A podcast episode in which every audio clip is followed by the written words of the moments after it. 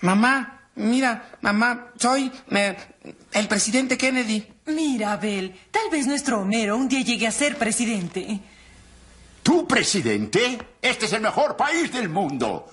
Tenemos todo un sistema para evitar que los brutos como tú se hagan presidentes. Deja de soñar, cabeza de chorlito. Deja de soñar, cabeza de chorlito. Papá, ¿por qué nunca me diste confianza y aliento? Tal vez habría sido algo más de lo que soy. Como agente de viajes, o un gran científico, o un inventor de una alarma chusca para refrigeradores. Y comenzamos con el episodio 135 del CC Podcast. Y estamos Joe Papucho, Charlie, el padre de todo. Y el Papu Calaca. y pues como cada semana pues vamos a empezar mandando saludos, ya saben. Primero comentemos cómics cabrones, el mejor grupo para hablar de cómics en todo Facebook. Saludos al Papu Quetza, el rey de los memes, poniendo puros memes. Este, ¿quién, ¿quién más? A Carlito Roldán, que nos mandó sección doble. Según él, ¿va? a ver si salen. A ver si salen, porque todavía fíjate, la semana pasada que no grabamos y me mandó sección. Eh. o más bien me dijo que la había grabado, todavía no me la manda. Ahí, la, magia de la edición. También es a, a, quién más, a Edsel que puso reseña calaca de la Jurassic League, ¿va? Se llama. Ah, sí. Chinaski, Don Armando, de los Marvel Legends México Oficial, Antonio Pérez, Charlie, tu hijo. Ah, sí, claro, que sigo esperando mi regalo, ¿no? Ah, sí, va, ¿qué onda? ¿Qué pasó ahí? También Alberto Morales y toda la banda que nos sigue también en YouTube. Todos saludos a todos. Charlie, saludos esta semana. Sí, como no, para, para David, que es padre, ¿no? Para nuestro amigo David. Ah, sí, este, Sí, ¿no? Un abrazo fuerte, amigo David. Este, también para Quetzal, que también es padre, ¿no? Muchas felicidades, amigo Quetzal. Saludos al, Quetzal que nos extrañó la semana pasada. Ah, sí, no, ya hay que invitarlo de nuevo, ¿no? Y te fijaste cómo hacen los chismes. Ya andaba diciendo que nos habíamos peleado otra vez. bueno, también para, para el Papu Marshall, el padre de las ventas de los viernes, ¿no? Ya saben, en su grupo de venta de Comics Fisher, con los mejores precios. También igual ya hace falta que venga, pues hay un día de estos, ¿no? Que venga que venga en un capítulo, ¿no? Próximamente a platicarnos y a decirnos su teoría del pleito, ¿no? Oye, Charlie, la última vez que vino Marshall tú no estabas. sí, de hecho. Oye, ¿y si viste lo que me mandó por con, mi envío? Sí, ya vi lo que te mandó, está chido, ¿no? Pues sí, es que es una persona responsable, ¿va? sí, por supuesto, ¿no? Hay que tener todo, recuerden, usen, protéjanse y tengan educación sexual. Son los valores que fomenta el Papu Marshall. Exacto, sí, no, no muy bien, ¿eh? para que puedas también entretenerte leyendo tus cómics, ¿no? De, otra forma, muy bien, Charlie. Oye, ajá. Ajá. No, digo, también saludos para, para mi banda, ¿no? Para mi amigo Edson, para Rebeca, ¿no? Para el Pablo, para pues el buen Elías, ¿no? Que anda por ahí preparando cócteles en el Applebee's de Averanda, para el Bebote, ¿no? Y que es el padre de los Silver Riders y de los Tortugos. Y para Ángel Vélez. Va muy bien, Charlie. Calaca, saludos esta semana.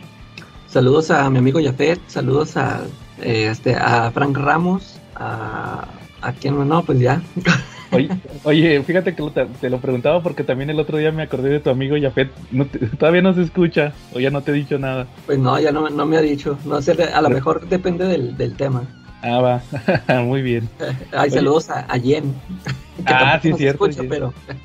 Ya ves, oye, fíjate que el otro día le, le, o sea, me quedé como una semana con las fotos, bueno, fueron como tres días, con las fotos del tomo de Squadron Supreme, ya ven que, ya ven que nos platicó del, del Squadron Supreme. Ah, sí. Eh, la vez pasada que vino. y según yo dije, le voy a tomar una foto a mi tomo y se la voy a mandar a Jenny. Y duré como tres días con la foto en el teléfono, se me olvidó. y, y ahí le estaba platicando que, que el tomo actual tiene portada de Alex Ross. Nada más, o sea, el puro el trade y todo. Saludos a Jen, sí es cierto, que nos acompañó la vez pasada. Oye, Charlie, cochino español, ¿viste lo que va lo que va a publicar Smash? Eh, sí, sí tengo idea de lo que va a publicar Smash. Eh, la neta, como que vienen cosas buenas, ¿no? De entrada, ahorita ya salió esta semana. Ahí tuvo ya, ya lo tuvo el Papu, el de Daredevil de Frank Miller, ¿no? Que promete bastante. ¿Y qué tal, qué tal está? Oye, trae la historia de Frank Miller de una clásica de Daredevil cuando pelea contra Punisher. No, esa no, todavía no. ¿Trae la de Daredevil contra Hulk? Esa sí. Esa sí. ¿No has visto video, Esa es una joya. Sí, Esa claro. Es una joya, ¿eh? De verdad que es una de las mejores historias de Daredevil que ha habido. Fíjate que ese tomo, eh, ya lo hizo, como dice Calaca, ya hice el video. Ahí está en YouTube, ya lo pueden checar la reseña que hice de ese tomo. Fíjate que yo sí lo compré independientemente, Charlie, que son puras, puros números dibujados por Frank Miller. Nada más los dibuja. Cuando entró él entró como dibujante nada más. Ajá. Pero sí dice, sí dice él, fíjate, eso me pareció muy interesante. Y sí, y sí, sí, sí es cierto lo que dice. Dice que cuando entró como dibujante, él, él platicaba mucho con el dibuj- con el escritor, con Roger Mackenzie, y que le, le- entre los dos intercambiaban las ideas para el título. Y sí se nota mucho cómo deja las, las cosas. O sea, si este cuate ya se, ya de plano se iba a salir del cómic, pues le hubiera valido, ¿va? Se nota cómo deja, cómo deja ciertas piezas ya acomodadas para lo de Frank Miller. Entonces yo creo que sí, sí, por ejemplo, como decía Charlie en el número de Hulk, que perdón, un número antes platica este eh, Daredevil con este, con, con Ben Urich. Y de repente el Ben Urich saca el, expediente, va, tiene un expediente de Daredevil que dice eh, con la M, va, o sea, en- de Murdoch. Y luego, pues como dice Charlie en ese número de Hulk, buenísimo, que le mete una madriza Hulk a, Daredevil y va a dar al hospital. Al, al siguiente número eh, lo está cuidando Black Widow. Y, y- y ahí es cuando llega Ben Urich y le dice, ah, a ver, a ver, si tú no eres eh, Daredevil, si tú no eres este Matt Murdock, dime lo que dice esta foto, o sea, dime qué es lo que lo que se muestra en esta imagen, en esta foto. Pues ahí se lo fregó, va. Y ahí vuelve a contar el origen de Daredevil, ya versión Frank Miller. ¿Por qué? Porque hay una parte cuando le cuando es niño que le dice, Matt, yo le prometí a, a tu madre antes que eh, que muriera, o sea, le pone puntos suspensivos, como que le pensó para decirle que se había muerto, o sea, ahí ya son pistas. Eh, Y, y- y más adelante, después de eso, pelea con el Doctor Octopus para salvar a, a una noviecilla que tenía este eh, Mark, Murdo- Mark Murdock, no me acuerdo cómo se llamaba la noviecilla. Total que le, le dice Black Widow, no, que este, tranquilo, no, es que la tengo que salvar. Y al final sale una, un periódico que dice Black Widow abandona Nueva York. Dice que no, ya no queda nada para ella aquí. O sea, ahí ya quita a Black Widow, que era, había sido novia de Daredevil, para dejar ya todo listo para Electra. Entonces te digo que como que ya desde ahí ya estaban moviendo las piezas, como que Frank le decía, oye, como que quita este, va, quita este, porque luego cuando entre yo, no sé si, pues, si fue pre- premeditado que entrara o ya estaba planeado, pero como que ya queda todo acomodado para ya los, los que los que escribe. Pero como que Ahora sí ya me llamó la atención para comprarlo. sí, pero digo, son historias bien sencillas, la neta. Este, ¿Y dónde lo puedes comprar, Calaca? Yo te puedo decir dónde. Y muy Ah, ya, ya sé, ya sé, con, con el Papu Marshall. Ah, yo te iba a decir en Sanborn. Efectivamente. ¿No? Oye, yo lo compré en Walmart también, por cierto. Oye, que por cierto, les, fíjense que he estado notando que los en Walmart les ponen una etiquetota de, de Walmart que dice, o sea, el código de barras, encima del código de barras que ya viene impreso en el cómic, le ponen todavía una etiqueta de con el código de barras, pero del Walmart. Y pues se le pega bien gacho al... y, y lo peor es que, o sea, no lo pegan pero no sobre... en la bolsita. No, en el cómic. Ah, Sí, así, así, así, así está mi, mi Daredevil. Haz de cuenta que le tuve que quitar, le quité con mucho cuidado la etiqueta y sí quedó un poquito pegajoso y le tuve que poner un pedacito de... Ah, pues de la misma bolsita, del mismo plástico delgadito que lo envolvía. Ya ves que los cómics traen como un plástico. sí. Ajá. Un, un recorté un cuadrito y se lo pegué encima. Y ya nada más se lo recorté bien recortado, nomás se cuenta que está como brillosito el código de barras. eh, Nomás, pero sí me molesté. Dije, ah, ¿por qué no se lo pegan por encima del plástico? No, no. Pero eso está curioso, entonces ya lo hacen de- desde, desde la imprenta and- o lo- sí, lo, como que los que piden ellos, o sea, estos que son de, de Walmart. de Walmart, ahí le van a poner la etiqueta antes. Oye, ¿Y sí, cómo, fíjate, qué hacen eso? pues yo creo que para identificarlos y separar y saber cuáles han pedido, o sea, cuáles son los de ellos. Que no haya errores de. Pues yo creo que de distribución, ¿no? O, o para identificar si te sale uno de esos eh, con Marshall, Ah, sí, es cierto. para identificar cuáles se, se están fugando. No, pero pues de todas maneras eso no sirve. Pero bueno, está bien. También me pasó con el Gotham Central, por cierto, pero no fue. No fue la o creo que sí la etiqueta también en el Gotham. Que también leí el Oye, de Gotham ese también ya Central. hiciste video, ¿ah? Y ya lo leí todo, me gustó mucho, fíjate. Eh, ese, ese, ese, fíjate que ese video todavía no lo veo. Pues ahí chécalo, pero como quiera no platiqué mucho las historias porque no Eh. tiene caso. Me gustó mucho, fíjate, eh, las historias sobre todo este Sí, policía. este- ¿Cómo se llamaba? Este, eh, Ya no me acuerdo cómo se llama. se me fue el nombre, lo acabo de leer. Sí, ¿El este- Bullock? no, es un detective. Es Drake, creo que es Drake, no me acuerdo. No, no me acuerdo. ¿Para qué les he hecho mentiras? Es un detective que le mata a Mr. Freeze, su compañero en el número uno. Sí. Haz, haz de cuenta que ellos andaban buscando un secuestrador y, y van a, a- siguiendo una pista y, y van a dar a donde estaba Mr. Freeze y resulta que el Mr. Freeze este los congela, a este cuate le congela las manos y dura varios números con las manos así vendadas, así se los descongelan y todo. Y al, y al compañero lo congeló todo y la, y la clásica tipo Sub-Zero de Mortal Kombat lo, lo- le, le tiró unos madrazos para que se deshiciera en pedazos. Total que el primer arco, Charlie, es que, que tiene que, pues, van a, van a agarrar a Mr. Freeze por pura venganza a los policías y no quieren meter a Batman. De hecho, le dice el, el detective este a, a- al comisionado que no es Gordon, que no, no le, no, no le hable a Batman. Sí, nosotros lo, lo, lo detenemos y al final sí lo, sí lo detienen, ya nada más le echan un pitazo al final para que les haga un paro. Fue Montoya, creo que que le avisa. Y el cuate sí le dice a Batman, ni te necesitamos, va, como que le agarra coraje. ya, el segundo arco es. Vienen tres arcos, en- vienen 10 números, Calaca. Bueno, El segundo es cuando ya, ya por fin cierra el, el, el caso del secuestro, es el, el que estaba investigando originalmente. Y el, y el último arco es el de Montoya, que ese se me hizo buenísimo, son como cinco números, esos que son más números. ah, eh, Que es Charlie, eso se cuenta que donde ya sale que es, que es lesbiana la René Montoya. Pero porque, pero fíjate que se me hizo curioso cómo era un cómic de 2002 y ahí todos, ah, no puede ser, ¿verdad?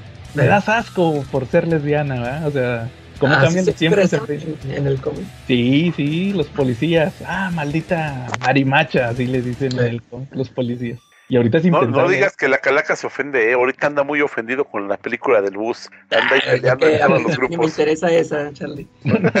¿No viste el meme de Quetza? De, oh, miren lo que me pasó por ver esa, esa película de niños. Ah, del abuelo, ¿no? Está buenísimo ese meme. Sí. Y sí, hace cuenta que, que me quedé pensando que es impensable que eso ocurra ahorita. Y más ahorita ya ves que es el, el mes del, del orgullo con estos Sí. cómics que están sacando de Pride.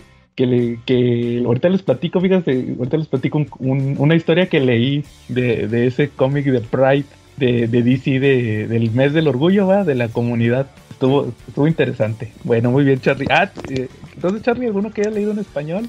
No, pero esta semana, este, por ahí cuando iba rumbo al trabajo, eh, en el carro estaba, pues, un programa de radio. Y fíjate que, que el conductor dijo algo que, pues, me pareció risible, ¿no? Digo, a lo mejor en su momento fue interesante, pero pues yo creo que en 1950 le, le estaba diciendo que le estaban robando las ideas. Eh, fíjate que a raíz de las matanzas que ha habido en Estados Unidos, el conductor decía que mucho, mucha culpa tienen los videojuegos, ¿no? En lo que sucede, ¿no? Y se hila mucho con lo de la película de, de Buzz Lightyear, ¿no?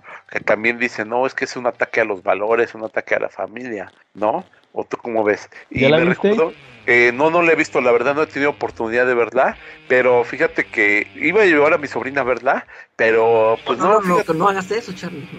No, fíjate que ella agarró y me dijo, no, se ve que es para niños chiquitos, y ya no quiso entrar, ¿no? Este, como ya está entrando en la preadolescencia, pues ya de repente ya hay películas que le parece que son para bebés, para niños chiquitos, y pues la de busca ahí en ese, en Y esa eso categoría eso para ella. explíqueselo a los cuarentones que quieren ir a ver a Charlie. De hecho, yo quería ir a verla. Pero bueno, el punto está en que ya no la pude ir a ver, ¿no? Y, y me acordé mucho eso y otras pláticas que tuvimos en el grupo Pirata y en el grupo de ahorita que, pues, si quieren tener toda la historia completa, pues tienen que unirse a nuestro grupo, ¿no? Eh, eh, me acordé del, libro de Seducción del Inocente, ¿no? Del, del psicólogo Frederick Whitman, donde decía que, que los cómics eran los culpables de la violencia, ¿se acuerdan? Y del crimen en Estados Unidos, ¿no? Y que se armó una catástrofe porque pues muchas editoriales cerraron, se creó pues el Comic Code, ¿no? De hecho fue como que la consecuencia más, más visible de todo lo que pasó, ¿no? El código de los cómics existe, existe gracias a eso, ¿no? Porque pues ahí definieron todo lo que no se podía decir, todo lo que no se podía escribir en un cómic. Y pues es más o menos así como cuando el abuelo Simpson dice todas las palabras que no se podían usar en su juventud, ¿no? Eh, y lo curioso es que al final, este, años después, el mismo doctor Whitman eh, saldría con su se me chispoteó y me equivoqué, ¿no? Porque pues, resulta que había hecho un estudio y pues dijo que, que había descubierto que los cómics no solamente no eran no eran malos para la juventud, sino que hasta eran buenos porque desarrollaban y desarrollaban capacidades verbales, desarrollaban capacidades de observación, ¿no? Y que fomentaban el hábito de la lectura. Entonces, pues fíjate que, qué curioso, ¿no? Y qué hilado con la con los temas que hay ahorita, ¿no? Eh, ¿Qué te puedo decir? 70 años después y seguimos dando vueltas en el mismo tema. Pues sí, Charlie. De hecho, de hecho, fíjate que hace unos años se descubrió que todos esos estudios que hizo estaban, eh, pues, eh, eh, eran datos falsos, que, que todo lo había inventado. Sí. No sé si sabías. Este sí, de hecho, de hecho la, la, es parte de la historia, ¿no? Que él finalmente descubrió, que bueno, al final aceptó que pues que estaba mal y que se había equivocado, ¿no? Y pero pues sus minutos de fama. Pues no sé si quería sus minutos de fama o en algún momento él creyó en su teoría y la metió con calzador porque no había manera de que ajustara su teoría, ¿no? Y pues a lo mejor él la metió con calzador falseando datos, ¿no? Falseando todos los datos que podía. Eh, a mí me, me, llama mucho la atención porque tuvo hasta sus momentos como épicos, ¿no? Cuando, cuando William Games, el que era el director y editorial de Mad, eh, fue al Capitolio, ¿no? Y él fue por su propio pie a declarar que pues él tenía las revistas de SS Comics que tanto te gustan, Joe, y que Ah, coleccionas. sí. Y él decía que él había iniciado todo eso, todo eso con lo que estaban luchando, él, es el que lo había iniciado y que pues iba a ponerse a disposición de la justicia, ¿no? Y al final, pues así como entró caminando, salió caminando porque pues no hubo ninguna legislación que determinara que lo que él estaba haciendo estaba mal. Pues sí, como que no lo consideraban muy grave, ¿va? En ese caso, de, muy indispensable eh, verificar, ¿no? Verificar eso, los datos que, él, que él daba. Pues sí, de hecho yo creo que, que el problema a lo mejor no son ni los cómics, ni los videojuegos, ni la película de Buzz Lightyear. A lo mejor el problema es cuando, cuando tú quieres que esos sean los valores y que, que la tele, los cómics y los videojuegos sean los que eduquen a tus hijos y tú te vuelves ausente, ¿no? Ese es el verdadero problema. Pues es que siempre lo han dicho, Charlie. Siempre, ¿cuántas veces no han pasado que, que estas series, que estas modas, este, pervierten a la gente, ¿va? a los niños? Y siempre se trata de, pues es que no se trata de que la tele eh, eduque a tus hijos o los videojuegos o los cómics o, o lo que sea. El, el encargado eres tú. Exacto. Ajá. Entonces, Muy pues, bien. sí, así, o sea, yo digo que pues ya, o sea, al final todo esto se resume a que decían que, que ¿cómo, es, ¿cómo es eso que en la película de Buzz Lightyear sale una escena de que se besan dos mujeres o algo así, va? Sí, exacto, y que tienen una hija, ¿no? Y que todo el mundo, no, es que esos valores y no sé qué, es como el meme que pusiste, Calaca, de grande, grande Pixar, porque pone las muchachas acá bien culonas, ¿va? Eh, Pero cuando hace lo- al, lo al revés de cómo vas a poner eh, escenas lesbianas, ¿no? O sea, la doble moral, ¿no? sí, ándale. Entonces, este, pues yo creo que, yo creo que no tiene nada que ver, o sea, al final es algo así que, que pues al final cada quien toma la decisión. Es que es lo mismo que pasó con, con la América Chávez, va, que en varios países cancelaron la película por lo mismo. Entonces, Sí. es- ya depende de la mentalidad de cada persona, ¿no? Sí, eso sí, aunque la Calaca anda peleando, ¿eh? La Calaca y el Chunga andan peleando en todos los grupos este, por esos temas. Ujú. ¿Ya ves? no mientras Por, Calaca por eso, por eso yo ni he peleado. Saludos a Chunga. ¿Dónde? No, Saludos la Calaca Chunga. nada más dice que, que eso es gracias a, a que, que, que no, que, que eso demuestra que los fans de Warner, que los fans de, de Pixar y de Disney, y pues hilado con Marvel, son más suavecitos de piel que los de Warner, que aguantan más vara, ¿no? Ah, es que, es que tú pusiste de ejemplo de que cómo, cómo nadie se quejaba con las caricaturas de Box Bunny, que andaba besando Exacto. a todos. Y, y eso fue, eh, ya ves, o sea, ya, yo ni, a mí ni me importa Buzz Lightyear, o sea, yo nomás dije que eso pasa porque los, los fans de Warner aguantan todo, no son tan, tan suaves. Así es. Disney. Y luego me puso una foto del, y luego me puso un dibujo del, del Buzz Lightyear con la boca pintada y me dijo disfruta tu película. Así es cierto. Órale, no, pues chido. Hey, ¿qué tal? CC Cuates de Porn Podcast. Déjenme decirles que están de suerte porque en esta ocasión les traigo nada más eh, seis, seis títulos, que es lo que compone las novedades de Panini para la cuarta semana de junio. Así que vamos a tener una sección relativamente corta, pero que de todos modos ni siquiera la escuchan. En fin, Vamos, de 119 pesos tenemos el número 88 de Juan Piece, en 129 el 14 y último de Yagan, en 139 el número 7 de Given, que con este alcanzamos a la publicación japonesa, otro que se acaba, Gigant, en su número 10, pero para compensar los dos que se acaban tenemos un estreno Mushoku Tensei y en 199 pesos el número 11 de Yu-Gi-Oh! Pueden adquirir todos estos títulos junto con los demás de Panini, Kamite, Planeta, Mangaline y Televisa, cómics y mangas en Avenida Tamaulipas, esquina con Alfonso Reyes, muy cerca de Metro Patriotismo en Ciudad de México. Y si les queda muy lejos, para que me lo compren y no tengan que salir de su casa ni mover más que los deditos para mandar su mensaje con su pedido al Twitter, Instagram o Facebook de Checa tu manga, yo se los envío hasta la puerta de su hogar por Correos de México, Mercado Libre o Shopee. Así que ahí espero su mensaje y también si me checan el canal de YouTube, Checa tu manga, pueden ver los dibujos de estos ricos monos chinos, así como las ediciones como la de Given, que tiene una sobrecubierta bastante, pues bastante bonita, ¿eh? La verdad es que hay ediciones de Panini que me gustan mucho, como la de Yu-Gi-Oh, que tiene una, una hoja a color, pero eso sí, es un foil metalizado de oro que te cagas. A ver, Given es una serie muy gay, se trata de la vida de una banda de rock que de hecho está compuesta por dos parejas gays. La que parecía poco funcional al principio ahorita es la más normal y la que parecía que tenía más éxito ahorita está medio rota. Esto porque el vocalista, quien fue el último miembro en integrarse a la banda de Given, pues resulta que tiene un pasado medio turbio, mm, no turbio, más bien trágico.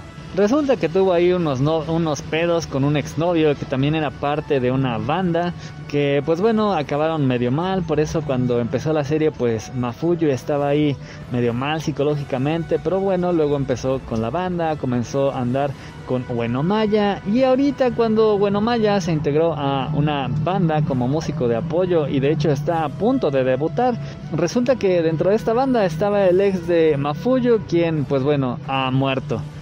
Recordar todas estas cosas a Mafuyu no le hace nada bien y por supuesto a la banda tampoco. Están como que al borde de la desintegración, pero con las noticias de que Maya está a punto de debutar con otra banda que no es la de sus sueños, las cosas se ponen medio raras. En One Piece continuamos con el arco de Whole Cake.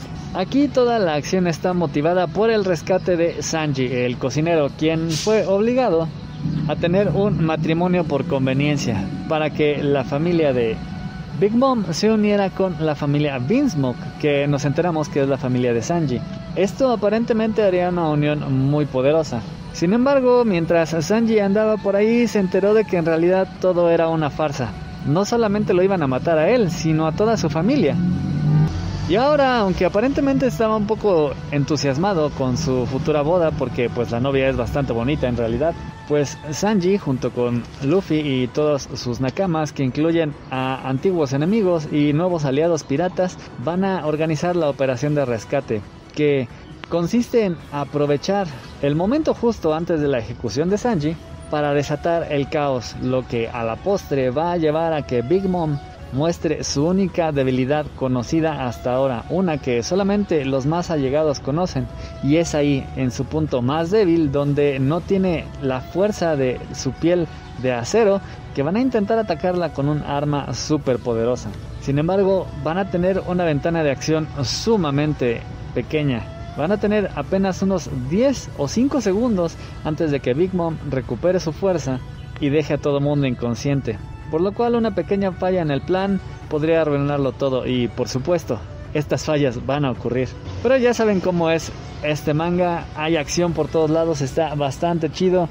Yu-Gi-Oh ya va en el número 11, pero créanme que si quieren comenzar a abordarlo desde un punto, este es un buen momento, ya que aquí comienza otro arco y si ustedes han visto lo más general de Yugi, que es el duelo de cartas, ya la tienen ganada, ya saben todo lo que pasa y cómo va la historia. Quizá lo único que tienen que saber es que pues acaba de terminar el arco de la isla de los duelistas y en el tomo anterior Seto Kaiba se enteró de que las cartas son una especie de repetición de un juego milenario en el cual las cartas vuelven a reencarnar.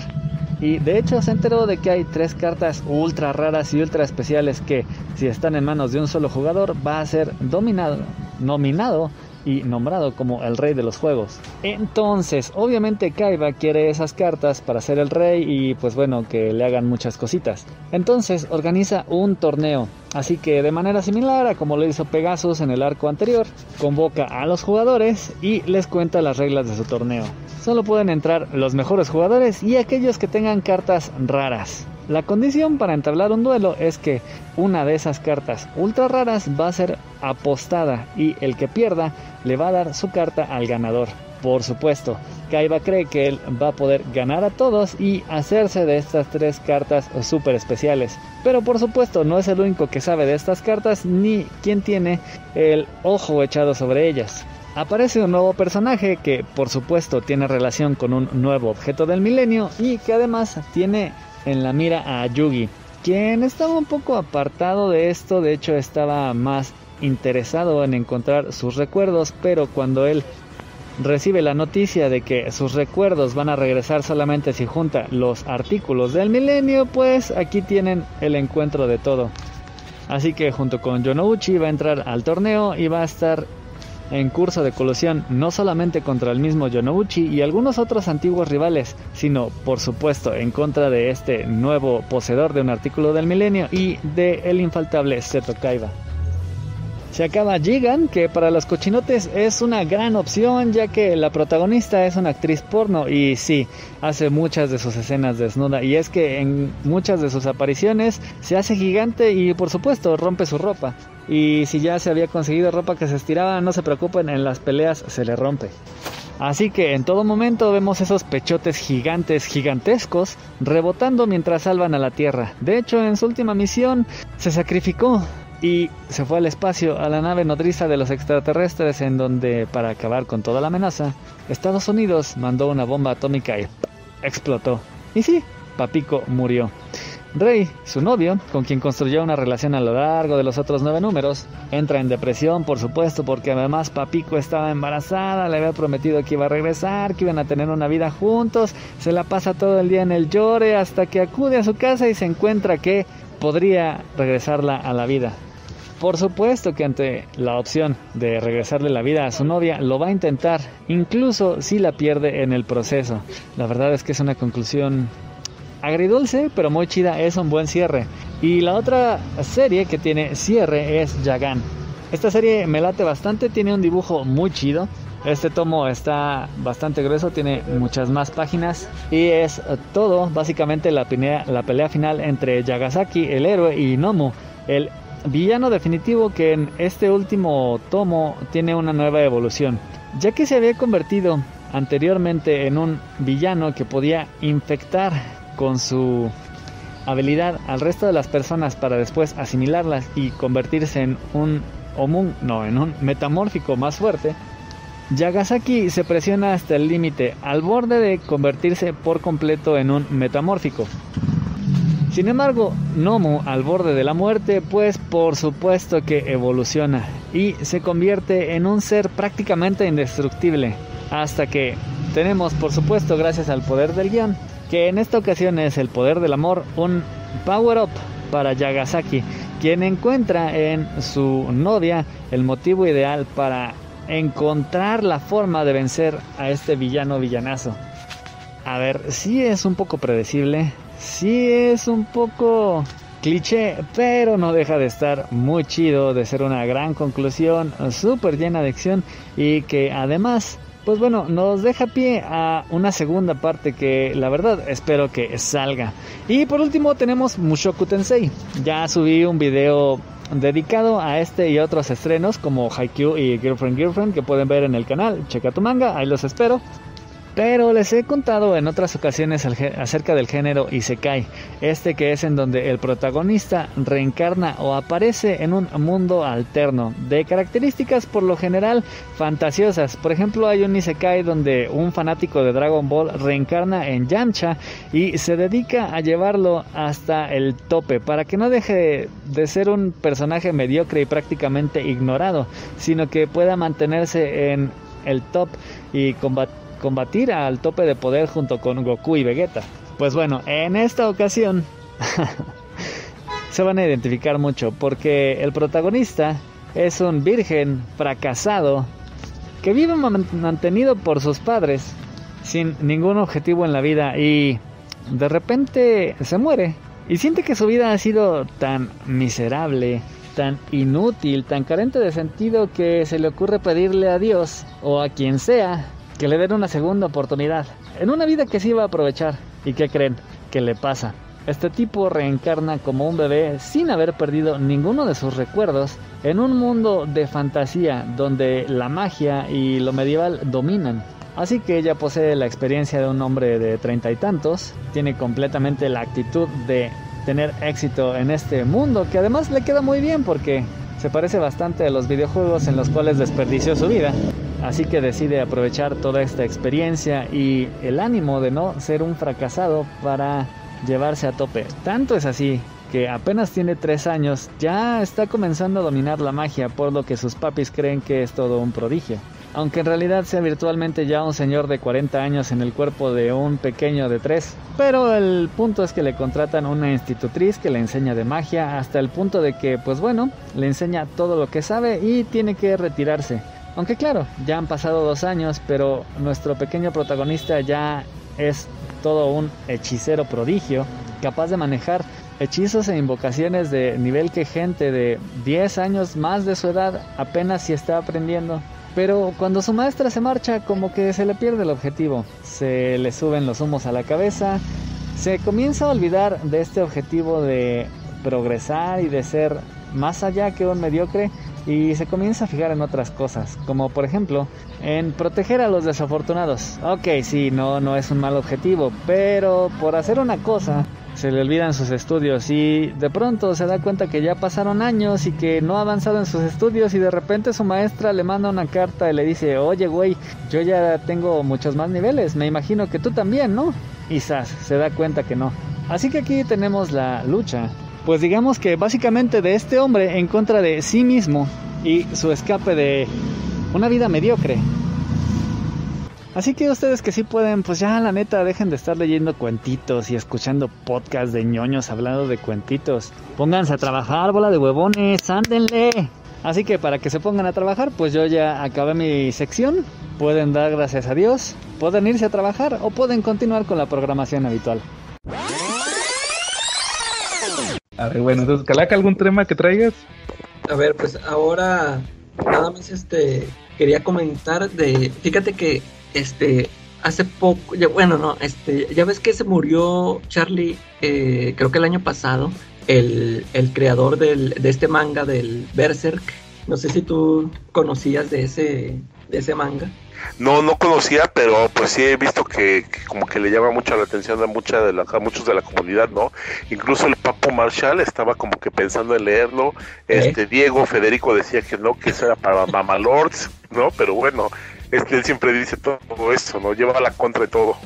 Sí, y, es que fíjate, el, la, noticia que se dio este hace, bueno, creo que hace como dos semanas, es de que, bueno, pues se murió el autor y pues la, la historia quedó inconclusa. Y este, bueno, pues ya todos sus fans están ahí muy tristes.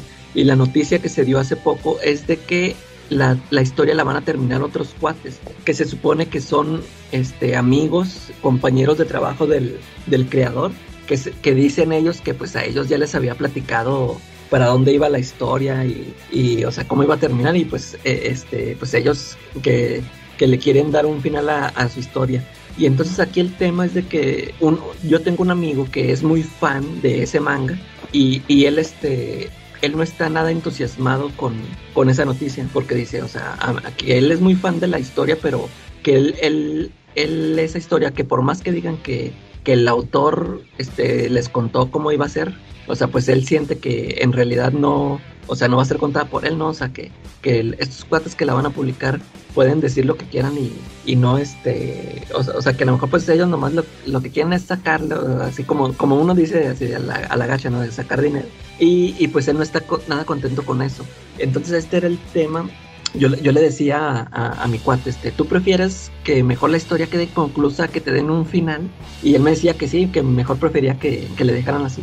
ya, ya ves como esta situación también que se, que se dio con esto de Juego de Tronos, que este la serie terminó, eh, la historia terminó en la serie de televisión, pero en las en la historia original, en los en las novelas, no se ha terminado. Y el, y el cuate está vivo, es lo, es lo que le decía a mi, a mi amigo, este, que me parece, este, o sea, esto, esto que se está dando con el manga de Berserk, este, lo, a mí me parece entendible porque pues aquí, aquí pasó de que el autor se murió, ¿no? O sea, ya no hay forma de que él la termine. Y, Sí. y en cambio en, en Juego de Tronos, este, el, el cuate está vivo y no lo ha escrito por huevón, ¿verdad? Y, y, y entonces yo le decía a mi, a mi, a mi amigo de que no, yo sí prefería, o sea, para mí, yo sí preferiría que me, la, me contaron el final, o sea, que no me dejaran con la historia inconclusa. Pero este, ya recordé que también he estado en esa situación en, en cómics de que, que me dejan, este, que se, bueno, hay, hay muchos cómics que dejan inconclusos, o sea, que es más, que ni siquiera ya, ya tienen un chorro de años que, que nunca los terminaron. Creo que ahí los he comentado varias veces desde el grupo Pirata. Este, una serie de Daredevil que nada más salió un número que eh, escrito por Kevin Smith, que se supone que era lo que sigue de Guardian Devil, y ese lo está dibujando Glenn Fabry. Nada más salió un número y nunca lo terminó. ¿Neta? Este, sí, nunca terminó la serie. Haz de cuenta que eh, muchos años, este, haz de cuenta que pasaron, no sé, como tres años y dijeron, no, ya va a salir la serie, pero la va a dibujar otro cuate. Incluso este, salieron imágenes en, en así, este, mostraron imágenes, y pero total que pues nunca salió. El, en realidad el, Kevin Smith nunca terminó la, los guiones, ¿no? Y este, pero te digo, y, por ejemplo, otra serie, de, la de Image United, una miniserie que estaba escrita por Robert Kirkman y dibujada por todos los, los fundadores, bueno, los que quedaban fundadores de Image, que hacían todos ahí, en- entre todos hacían el cómic. También nada más salieron tres números y nunca terminaron la serie. Esas, esas de plano ya quedaron inconclusas, ya digo yo que nunca las van a terminar. Pero por ejemplo hubo una este, una serie de cu- cuando Wildstorm, haz de cuenta que relanzaron Wild- Wildstorm, este, no sé si se acuerdan que lanzaron, haz de cuenta que los títulos, los punta de lanza, haz de cuenta que era el Wildcats, escrito por Grant Morrison y dibujado por Jim Lee. Ese también nada más salió un número. Este, y, y ya nunca, nunca salió lo demás. Este, hace poco, en, en, en un hardcover que sacaron del 25 aniversario de Wildstorm, haz de cuenta que ahí publicaron el guion original del número 2 de Grant Morrison. Este, pues Jim Lee ya nunca lo dibujó. Y ha- haz de cuenta que ahí viene escrito el. bue- Bueno, viene el guion del, del número que seguía. Y luego y viene este en forma de, de pitch de toda la, historia que había planeado Grant Morrison, ¿no? Y, y haz de cuenta que por lo menos ahí me este, saciaron mis, este, mi, mis ansias de saber cómo iba a terminar esa historia, ¿no? Este, ya con los con las ideas, los plots que traía Grant Morrison, que sí se veían muy chidas, de cuenta que te cuentan los 12 números que iba a ser la serie y pues que nunca salieron. O sea, sí se vio que iba a estar muy chida. Y el otro título era Authority, que también era escrita por Grant Morrison y ese estaba dibujado por Jin Ha. De ese nada más salieron dos números. Y este, esos yo los, ahí los tengo, yo los he leído, es- están muy buenos, haz de cuenta que esa serie también iba a estar muy buena.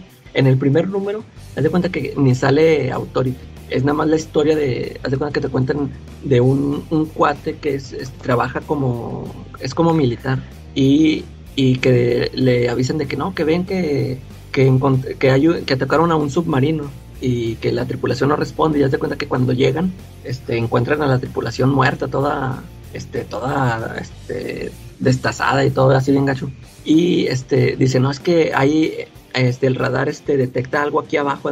En- aquí en las profundidades. Y es algo muy grande y total que resulta ser, es la, ¿cómo se llama? El carrier donde viaja Authority. Está ahí, y hasta el número 2, este, ya aparece Authority. Se revela que ellos, haz de cuenta que fueron a dar a, a otro universo que el, por el carrier se transportaron al eh, viene siendo haz de cuenta que se transportaron al, a la realidad haz de cuenta al mundo al mundo real ¿verdad? este y este haz de cuenta que van los authority este van van a van a, a- a investigar la tierra porque si dicen estamos en la tierra pero es otra tierra no es nuestra tierra aquí no hay este ningún metahumano no hay no existen dice de, de hecho nuestros poderes se empiezan, o sea, la, la Tierra no, como que no nos acepta y eh, no, eh, haz de cuenta que como que ellos empiezan a sentir que les están bajando los poderes. De hecho, ya ves que está el, el Jack Hawksmore este que siente las ciudades, que se comunica El con dios de las las ciudades. Ándale él. cuando va ahí, este, sí dice, ah, pues no me dice nada, o sea, no, no me hablan, o sea, no, no me puedo comunicar con ellas. Y andan ahí, este, investigando en la calle, se meten en una tienda de cómics y, se encuentran con sus cómics. Haz de cuenta, dicen, aquí somos, aquí somos unos seres de ficción, se encuentran sus, los TPBs ahí, me. O sea, se ve que ahí estaba metiendo Grant Morrison sus historias metas, ¿no? De, de siempre. Y, y al final se termina que el, este, también el, el Apolo salió a investigar y como que había una, como que había una guerra, no sé cómo, que se, se mete con el ejército y, y lo, lo atacan. Ya te cuenta que lo atacan y como que lo dejan malherido, porque te digo que como que sus poderes no son tan fuertes aquí, aquí ¿verdad? en esta realidad. Y escucha el Midnighter y, y va de volar a hacerle el paro y, y en eso se queda en ese cliffhanger de que se va a dar un tiro el, el Midnighter contra todo el ejército y dice, no, el, el Midnighter se este, va a matar a todo el ejército de los Estados Unidos. ¿verdad? Y ahí se quedó, ya se cuenta que nada más salieron esos dos números y mucho tiempo después sí terminaron la serie, pero pues con otros autores, que según esto este venía, este, o sea, sí venía eh, acreditado Grant Morrison, pero junto con Kate Giffen. Pero pues ahí, ahí luego luego te da a pensar de que el, nombre de Grant Morrison nomás te lo están poniendo como para que lo compres, ¿no? Yo dije, esto- ya esto, todo esto lo siguió Kate Giffen. Y ahí ya, yo ya no lo quise seguir porque precisamente esto, ¿no? Que, que uno dice, nah, pues no, no va a ser la... O sea, no es lo mismo, no es el autor original o como lo tenía planeado, aunque digan de que ahí este les pasó el plot, todo eso. Es, es lo mismo que le, que le pasó acá a mi amigo con lo de la historia, la nota esta de Berserk que van a, que van a terminar, ¿no? Que van a sacar el, el final. Eh, y eso le- les quería preguntar a ustedes también les, les pasaría lo mismo, o sea, ustedes también este rechazarían eh, que terminaran una historia siendo contada por, o sea, que, que no fuera el autor original. Y están estos dos casos, ¿no? De que en una el, el autor original, o sea, está muerto ya de plano, ya no puede hacerlo. Y estas otras donde la, están vivos los autores, pero no las terminan por, o sea, o por huevón o porque ya no le interesó y, y a fuerzas lo quieren terminar con otros. No, A- ahí sí me, ahí sí es cuando, es en mi opinión, ¿no? De que ahí sí me molesta porque pues el cuate puede bien terminarle, ¿verdad? Pero no sé por qué le meten a otros, a otros cuates. Cuando es- este cuate está vivo y bien y, puede terminarla. Y en el caso del autor de Berserk, ese sí ya no, ya no se puede hacer nada más. Yo solamente tengo dos títulos que he leído este, y que han sido de un solo autor, ¿no? Todos los demás cómics, pues no sé, los X-Men, Marvel, todo esto muy acostumbrado a que siempre llegan nuevos autores. Pero, por ejemplo, en el caso de la familia Burrón o en el caso de Carmatron, eh, que son los únicos dos que he leído que son de uniautor, eh, no me molestaría, de hecho hasta creo que me gustaría que, que los relanzaran con otros autores. Me gustaría, me, me, mándeme. Sí, sí, sí lo aceptarías. Sí, por supuesto, digo, de eso a nada, pues mejor eso, ¿no? Y fíjate, y es que es como, como a lo mejor por el caso que te digo, ¿no, Charlie? Es, pues estos autores ya están muertos. Ya, Ajá. este, eh, yo también así, este, yo diría, no, pues si sale una nueva versión, pues adelante, porque pues, este, ya, el, pues el autor original ya no puede. Pero, por ejemplo, como te digo, en casos cuando los autores siguen vivos y, y ya no los terminan porque no quisieron, o, que, o o cuando por ejemplo, eso que siempre pasa con Jim Lee o con Steve McNiven, que empiezan un título, un cómic, y nada más hacen un número y los demás ya meten otro dibujante porque ya no pudo hacerlos. Eso sí me molesta. No, pero siempre es mejor eso a que lo hagan con hueva, ¿no? Digo, yo veo los dibujos de Eric Larson y digo, no, mano, si ya no le tienes cariño a tu profesión, pues, pues siempre es mejor salirte por la puerta grande, ¿no? Que, que seguir nada más para malchuras, ¿no? Yo digo que, que a la fuerza ni los zapatos, ni los zapatos, rey. Si no salen, si ya no tienen ganas de seguir, pues no es a huevo. Igual llegará otro que haga mejor las cosas, ¿no? Pero ya a la fuerza y por cumplir, para cumplir con un contrato no va a salir nada bien. Es correcto. Sí. Pero, pero, por ejemplo, eh, es que por- ya ves que lo que pasó con este de Berserk, que supuestamente le dejó todo, que el, el que lo va a escribir es uno que era amigo de él, Sí. otro, y que dejó las notas, ¿ah? Según. Eh, Pero Ya sí, es que es lo que es lo que le comentaba el Charlie. Un- tengo un amigo que es bien fan Ajá. este de la del Berserk, pero que con esta esta noticia de que la va a terminar su amigo, eh, eso sí que, o sea, que no le entusiasma, dicen, "Eh, pues a mí me vale, eso no lo voy a leer porque no es el autor original, o sea, que aunque por Sí. más que diga que que le dejó las notas y cómo va a terminar, pues nada. Fí- Fíjate que te voy a dar un hay- unos ejemplos yo. El está el, el de Sabrina, que, que ahorita vi que, que, que Smash, no, no, perdón, no, ya la ando regando, que Camite publicó el segundo tomo, pero creo que nomás trae como tres números sí. de Sabrina. tres o cuatro. Sí, co- como tres o cuatro. Y, y también está, acuérdate, el de Afterlife with Archie, Sí, también está detenido. ¿eh? que está detenido. Entonces yo varias veces he dicho aquí, yo no sé cómo no los terminan, este... Supuestamente el vato está muy ocupado, el, el escritor, que es un uruguayo, que porque ahorita trabaja en televisión, hace cuenta que le pasó lo mismo que a Jeff Jones, que Eh. fue a televisión. Ya ves que también Jeff Jones duró mucho sin escribir. Entonces este, yo digo, pues de perdido que ponga, el, los dibujantes sí pueden hacer el trabajo. Pon a, pon a otro escritor y dile que cuéntale ahí el plot, más o menos. Pues mira, se va a tratar de esto, de esto, de esto y esto. Y que lo escriba, hombre, lo que la gente ya quiere acabar la historia. Yo creo que, que eso sería aceptable. Y, y otro cuate es el de los Caballeros del Zodiaco, este Masami Kurumada. Ah, sí, Ese, sí. ese cuate ya tiene como 15, a- no, más de 15 años sacando una secuela. La saca en partes. Porque supuestamente el vato este, se, se lastimó los dedos, ya no tiene cartílago en los dedos de tanto dibujar. Dale. Entonces yo digo, pues ¿a poco no puede poner a otro cuate a dibujar? Así- Sí, sí ¿sabes cómo le hace? ¿Sabes cómo le hace el vato de Dragon Ball? Ahorita que todavía sale Dragon Ball, ya no lo dibuja el, el, el Akira Toriyama, el, creador Dragon Ball. Él lo escribe y, y hay otro cuate, un fan, un fan, haz cuenta como los, ¿te acuerdas de los clones de Jim Lee? Tanto clon de. Jim Lee que hubo. Había un vato que era Que consiga uno así, ¿verdad? consiguió un, un cuate, se llama, no sé cómo se llama, pero su nombre de, de artista es Toyotaro. Ese es el que dibuja y dibuja igualito. De hecho, se, se plagea dibujos de Dragon Ball. Así. Calca las páginas de, de números viejitos.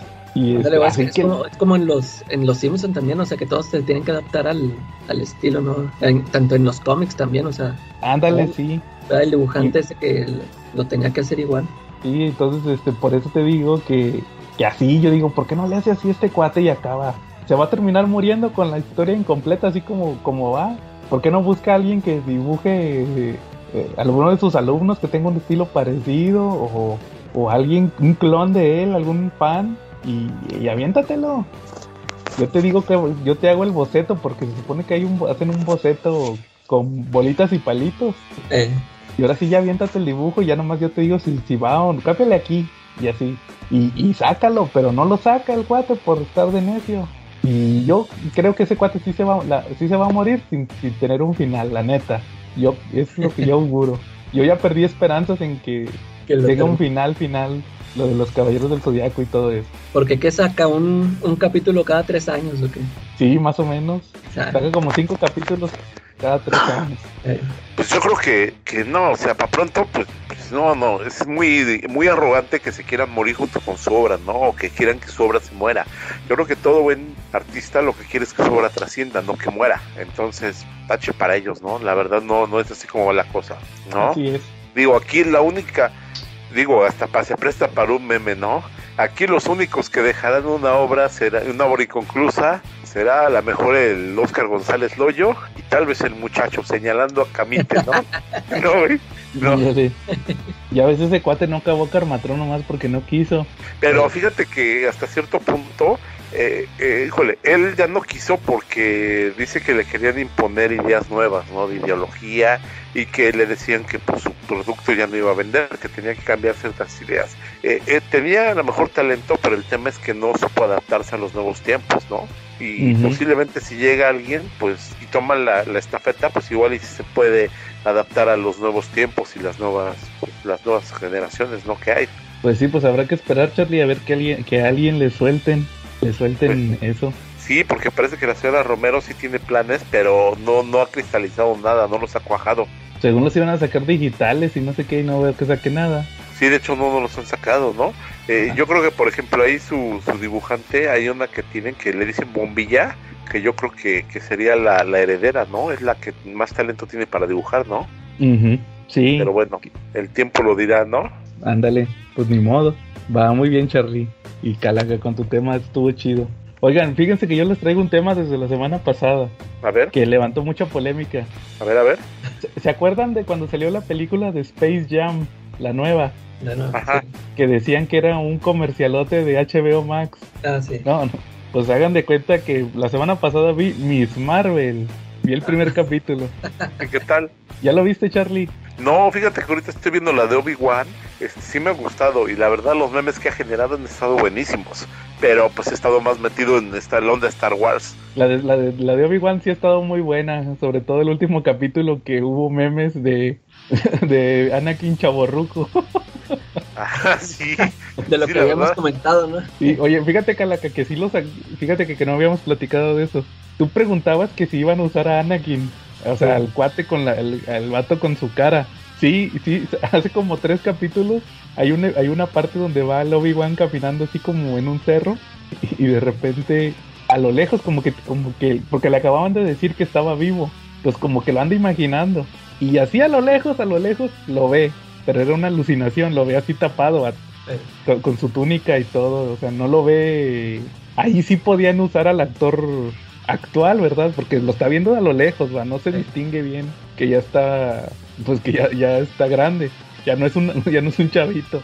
Y ahorita en el último capítulo que salió esta semana de Obi-Wan, sale, sale que Obi-Wan tiene un recuerdo de, cua- de cuando todavía era maestro de Anakin y Anakin tenía su colita de cholo y, y están entrenando. y, y- y salieron los. Ya ninguno de los dos se parece a como estaban a- en aquel entonces, en la segunda. Pero exagera, Joe. Nomás han pasado 20 años. ¿Qué tanto se puede Pues sí, cambiar? porque es de 2002. No, no había presupuesto para que les hicieran el. el- Oye, sí, no le. Pues no hubo ni para el ángel face de Pons, ¿no? Oye, se parece a este, ¿te acuerdas de Jesse Pinkman en la película de del camino? Que sale todo hinchado. Así sale el vato. de la Fue más o menos. Fue Oye, más o pero si menos. hay, si hay este app del- de los celulares que pueden hacer eso, ¿no? Ni siquiera Sí, es Calaca. Mira, ¿sabes cómo fue más o menos Calaca para que te lo imagines? ¿Te ha tocado ir a una, a una reunión de compañeros de la prepa o de la secundaria y que no falta él o la que llega con el uniforme puesto? así más o menos, así más o menos fue como cuando vas a una reunión de compañeros de la prepa o de la secundaria y llega alguien con el uniforme puesto, ¿no? Sí, no, el, el Obi- el- el Obi-Wan ya no se parece a Jesus, porque, porque esa era la película donde se parecía a Jesus. Eh, Era el Jesus rubio. Y el Sí. otro cuate tiene toda la cara hinchada y todas las arrugas ahí en la cara ya.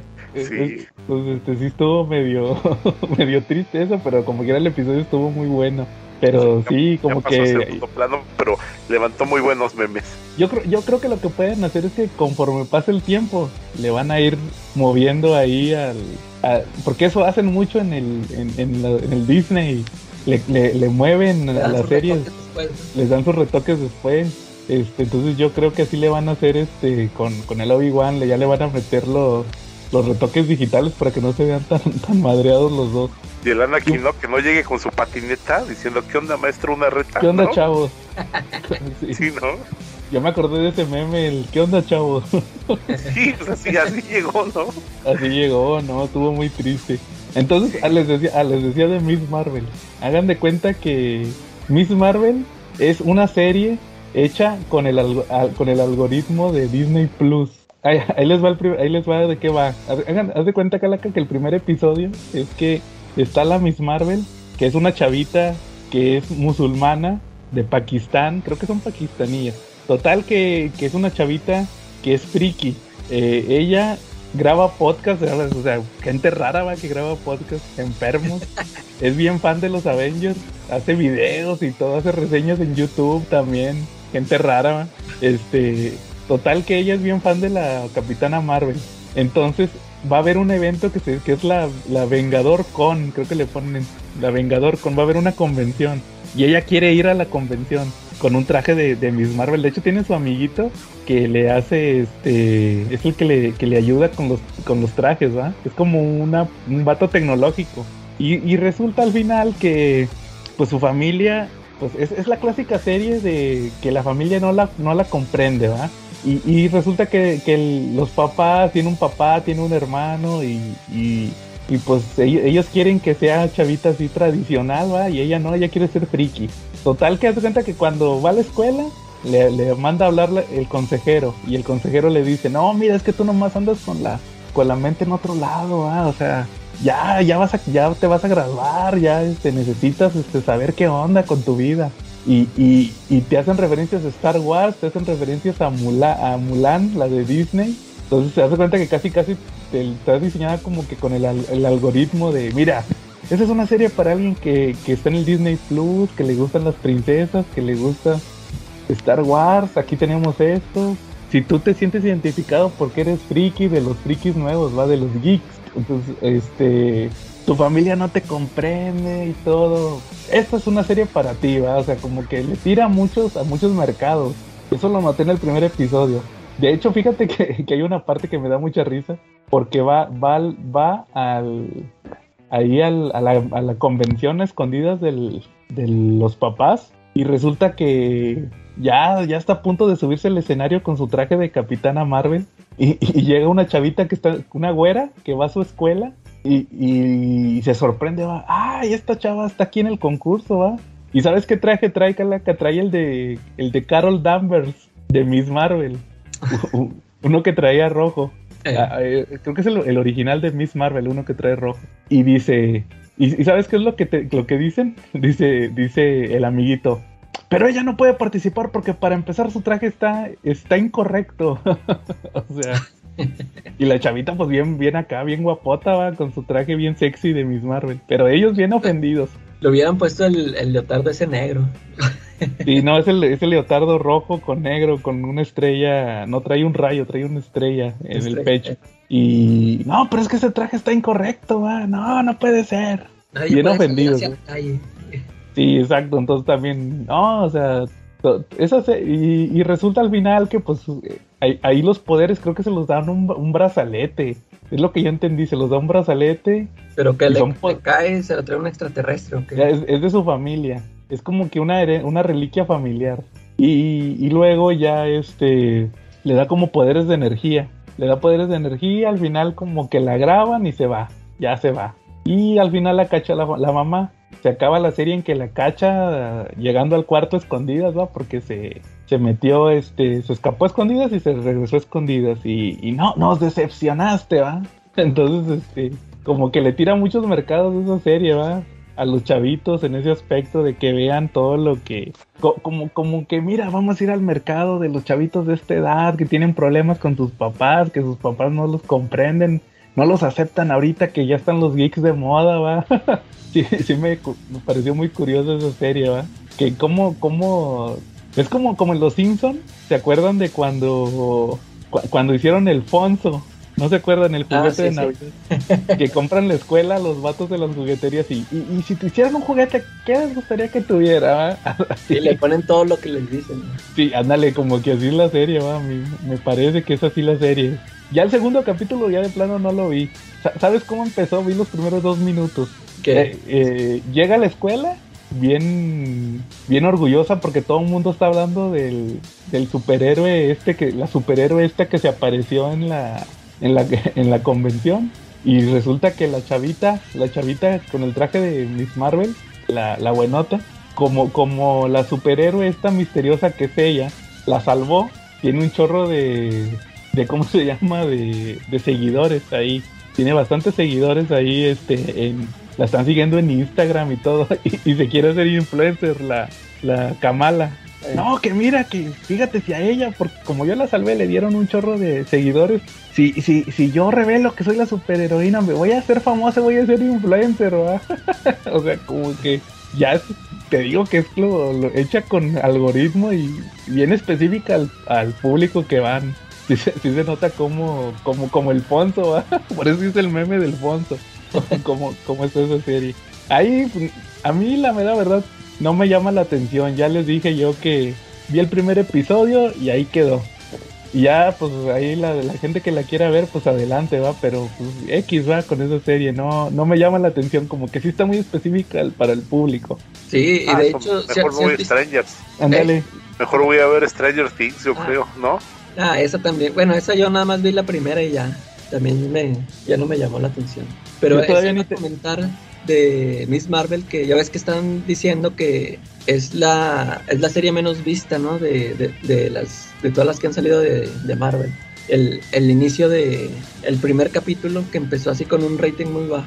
Este, no sé si se si sea por lo mismo, porque fíjate, a mí desde que yo vi el tráiler de, de Miss Marvel, este, pues ya desde ahí yo dije, no, pues esto no, no es para mí, o sea, no, desde ahí no me llamó la atención verla. Y, y no, este, es que es, es, lo que estuvo diciendo este Quetzal, el, pues el, el, Marvelita, se estuvo quejando de que, no, o sea, que todo el mundo le está criticando y, y, ni siquiera ha visto el, la serie, o sea, que ni siquiera le dieron la oportunidad. Pero es mm. que, o sea, en, yo, a mí, a mí, pues te digo, de, yo desde el, el trailer no, no me llamó la atención. Este, sí, sí vi que iba dirigido para, así como dices tú, para esos chavitos, o sea, esta nueva generación. Este, sí, sí lo, sí lo sentí así muy, dije, ay, muy, muy, dije, yo no me veo viendo eso porque, o sea, como que no son los tópicos que a mí me, me gustan, nada, por más que quieran ahí mezclarlo con el, o sea, que se supone que está pasando en el universo Marvel, y no sé si ad, más adelante le vayan a meter apariciones de algún personaje para que, para que levante o no sé, pero sí, yo... ¿Sabes quién va a salir? ¿Quién? Carol, ya... no, la, la Bray Larson, ¿no? No, la Hawkeye. Ah, pues ya. tenía, sí, pues. Y, fíjate, esa. Es, es que de, de, hecho, a mí la. Te, te, iba a decir eh, de que la chavita esta de Hawkeye este, me cae bien, pero fíjate, a mí esta, yo cuando la vi en. A, a la que la hace la niña esta que la hace de Miss Marvel, cuando salió el cast y todo, que empecé a ver cosas. De hecho, a mí me cae bien, o sea, yo la veo y, y no es de que la veo y me cae gorda, me desagrade. Me cae bien, pero pues es que la serie sí, pues sí, no, o sea, no es para mí, no, no es algo que me llame la atención. Mm. Oye, Fíjate. ¿crees que tenga que ver que ahorita Disney ya mejor ya ya dijo esta semana, soltó el spoiler que van a sacar la serie de Simone Williams, de Wonder Man. No tendrá que ver con que ya está ahí, nos dijeron, no, esta, ah, ya, ya esta lo serie ya está irrescatable. Es, ándale, pues tal vez. ándale. Oye, ya están eh, a ver, los Charlie, tú, tú, tú, que eres fan, de, a ti sí te gusta el personaje, ¿no, Charlie? Eh, Wonder Man, sí, por supuesto. Eh, o sea, ¿tú, ¿tú cómo piensas que lo van a, a meter? O sea, porque él está muy ligado a Visión, a, sí, no, o sea, todo ese rollo, o sea, ahorita que ya hemos visto a Visión o Ultron, to, que ya han presentado todo eso, y no apareció él, o no, no sé si creo que por ahí mencionaron que, que por, a lo mejor por ahí sí hubo un guiño en las películas, ya no me acuerdo. Pero ¿tú cómo no, crees hubo que... guiños en la serie de WandaVision. Eh, sí hubo guiños, pero de eso hablaremos la semana que viene, ¿no? Y yo siento que es un muy buen personaje. ¿eh? Es, es como un Superman, pero sin la visión de rayos X y sin la velocidad. Pero es un Superman, a fin de cuentas. No, muy bien. A ver, a ver qué tal, sí, a ver cómo lo, lo meten. Sí, sí es bastante más limitado en poderes, pero sí también es súper fuerte y tiene lo suyito, ¿no? Y pues acuérdate que ha tenido hasta runs donde ha sido antagonista de los Avengers, ¿no? Dos veces ha sido antagonista. La primera vez cuando, cuando Semo le dio sus poderes y la segunda vez eh, cuando creó un grupo que se llamaba los Revengers y atacaron a los Avengers. Fíjate, y es que, o sea, como, siempre te digo que yo soy, este, yo no conozco muchos de esos personajes, tanto de visión, que, o sea, todo lo que conozco lo he visto por las películas, las series, este, alguna este, datos de cultura general que por ahí me he enterado. Y, igual lo, lo, mismo me pasa con este Wonderman. Es, yo lo poco que me acuerdo haberlo visto en cómics del Hombre Araña Presenta, en esos de, de novedades, yo lo tenía en, no, pues no sé si se hacía el personaje, como que era una estrellita, ¿no? Siempre lo veía así rodeado de gente, o sea, era un era muy popular. Este, nada más de eso me acuerdo, o sea, si, si no recuerdo haberlo visto en, en batallas o algo así, no estoy muy este, no estoy muy apegado a él. De hecho, de hecho ya están andan casteando, perdón Charlie, andan casteando, quieren como que un actor que, que tenga pinta como que de actor fracasado, porque como que Sí, neta, porque como que va mucho con el personaje de Wonder Man que fue actor, Wonder Man sí. también en los cómics. Entonces que haga, que haga el casting el de el de la serie de Friends, ¿no? El que hizo su spin-off, que nomás no la pegó. Ah, el Joy, ándale. ándale, ¿no? Él podría ser, ¿no? Oye, sí estaría, sí estaría chido. También, ese sí quedaría, fíjate, como el... Pero creo que ya está bien gordo el ya, vato. Sí, ya está, ya está viejillo, ya. Sí, Se tenía también. que pintar el pelo. Ándale, era el Matt LeBlanc, ya me acordé. Sí. Ándale. Él, él, hubiera sido un buen Wonder Man, un buen Wonder Man en los 90. En los 90, sí. Ándale. Sí, sí es cierto, eso hubiera estado bueno. Oye, oye, fíjate que, y nomás como comentario final de Miss Marvel, como que sí se les pasó un poquitito la raya con la, con la inclusión. ¿Por qué se los digo? Porque eh, hay una parte donde le dicen, o sea, por ejemplo, la mamá cuando le habla a, a, a esta chava no le dice Kamala, le dice con otro, le dice como con tres o cuatro variantes de, de una palabra. Ya. ¿Camalex? Y- ¿Cómo? ¿Camalax? No, no, le dice como hija, pero yo creo que en pakistaní o algo así. Y luego me tardé to- todo el episodio para enterarme que el, que el- un señor que sale ahí era el papá de ella. Porque no, no le dice ni papá, ni mamá, ni, ni, ni así. O sea, yo pensé que era el abuelito, o no sé, o el tío. Pero no, hasta el mero final te dan a entender que es el papá de ella. Porque nunca le dice papá. El, el, el- ella le dice de una forma, el hermano le dice de otra forma, la esposa le dice de otra forma. Igual la, la mamá lo mismo. O sea, como que sí se les pasó un poquito la inclusión en eso de, de, de que usan tantas palabras diferentes para, para referirse a, a- al... Es como lo normal de decir papá, padre, pa, así, pero ellos en, en pakistaní usan como tres o cuatro variantes. eh. Entonces ahí sí dije, ay, como que sí se les pasó un poquito la raya en querer incluir todo eso. Pero fuera de eso, pues te digo, ahí está, pues para el que la quiera ver y pues los chavitos, ¿va? Que, que, se sien- que les guste esa serie. Pero sí está muy diseñada. Yo siento que ese es el detalle. Está hecha con algoritmo, muy con algoritmo. Eso es lo que yo Sí. pienso. Va. Bueno, Charlie, muy bien. Eh, ¿Algún otro tema que traigan? Este, no, si quieres ya pasamos al principal o cómo ves, o vas a hablar de otro sí. tema calaca. No, Pues- el- este yo lo que querías de Team Sale. Oye, sí, pues antes del tema principal o como para incluirlo como parte del tema principal, pues que se nos va Team Sale, Charlie. Oye, súper mal, ¿eh? Sí, Inesperado y ahorita veníamos de disfrutar mucho de su arte, ¿no? Venía, Smash había publicado Sí. seguiditas dos obras de él, ¿no? Sí, el, el, bueno, el Long Halloween que ya lo habían publicado varias veces. Y Pero los inéditas después, ¿no? sí, el, el, el, ¿cómo se llama? El Catwoman en Roma. Y ahorita el, el, el, ¿cómo se llama? Este, el Dark Victory, Victoria Oscura. Sí. Lo bueno, o sea, hasta eso qué bueno que lo publicaron, pero pues yo creo que él nunca se va a enterar, ¿va? En su vida que, que lo publicaron por fin en México. Pero pues ya por fin, por lo menos, este, ya se publicó, ¿eh? Eh, es- eso quiere decir que a lo mejor ahora sí es seguro que salga el de Superman. Ah, sí, era lo que yo Ah. estaba pensando. Sí, que a ver si lo sacan. Oye, pero fíjate que, que, que escu- fíjense que escuché algo curioso.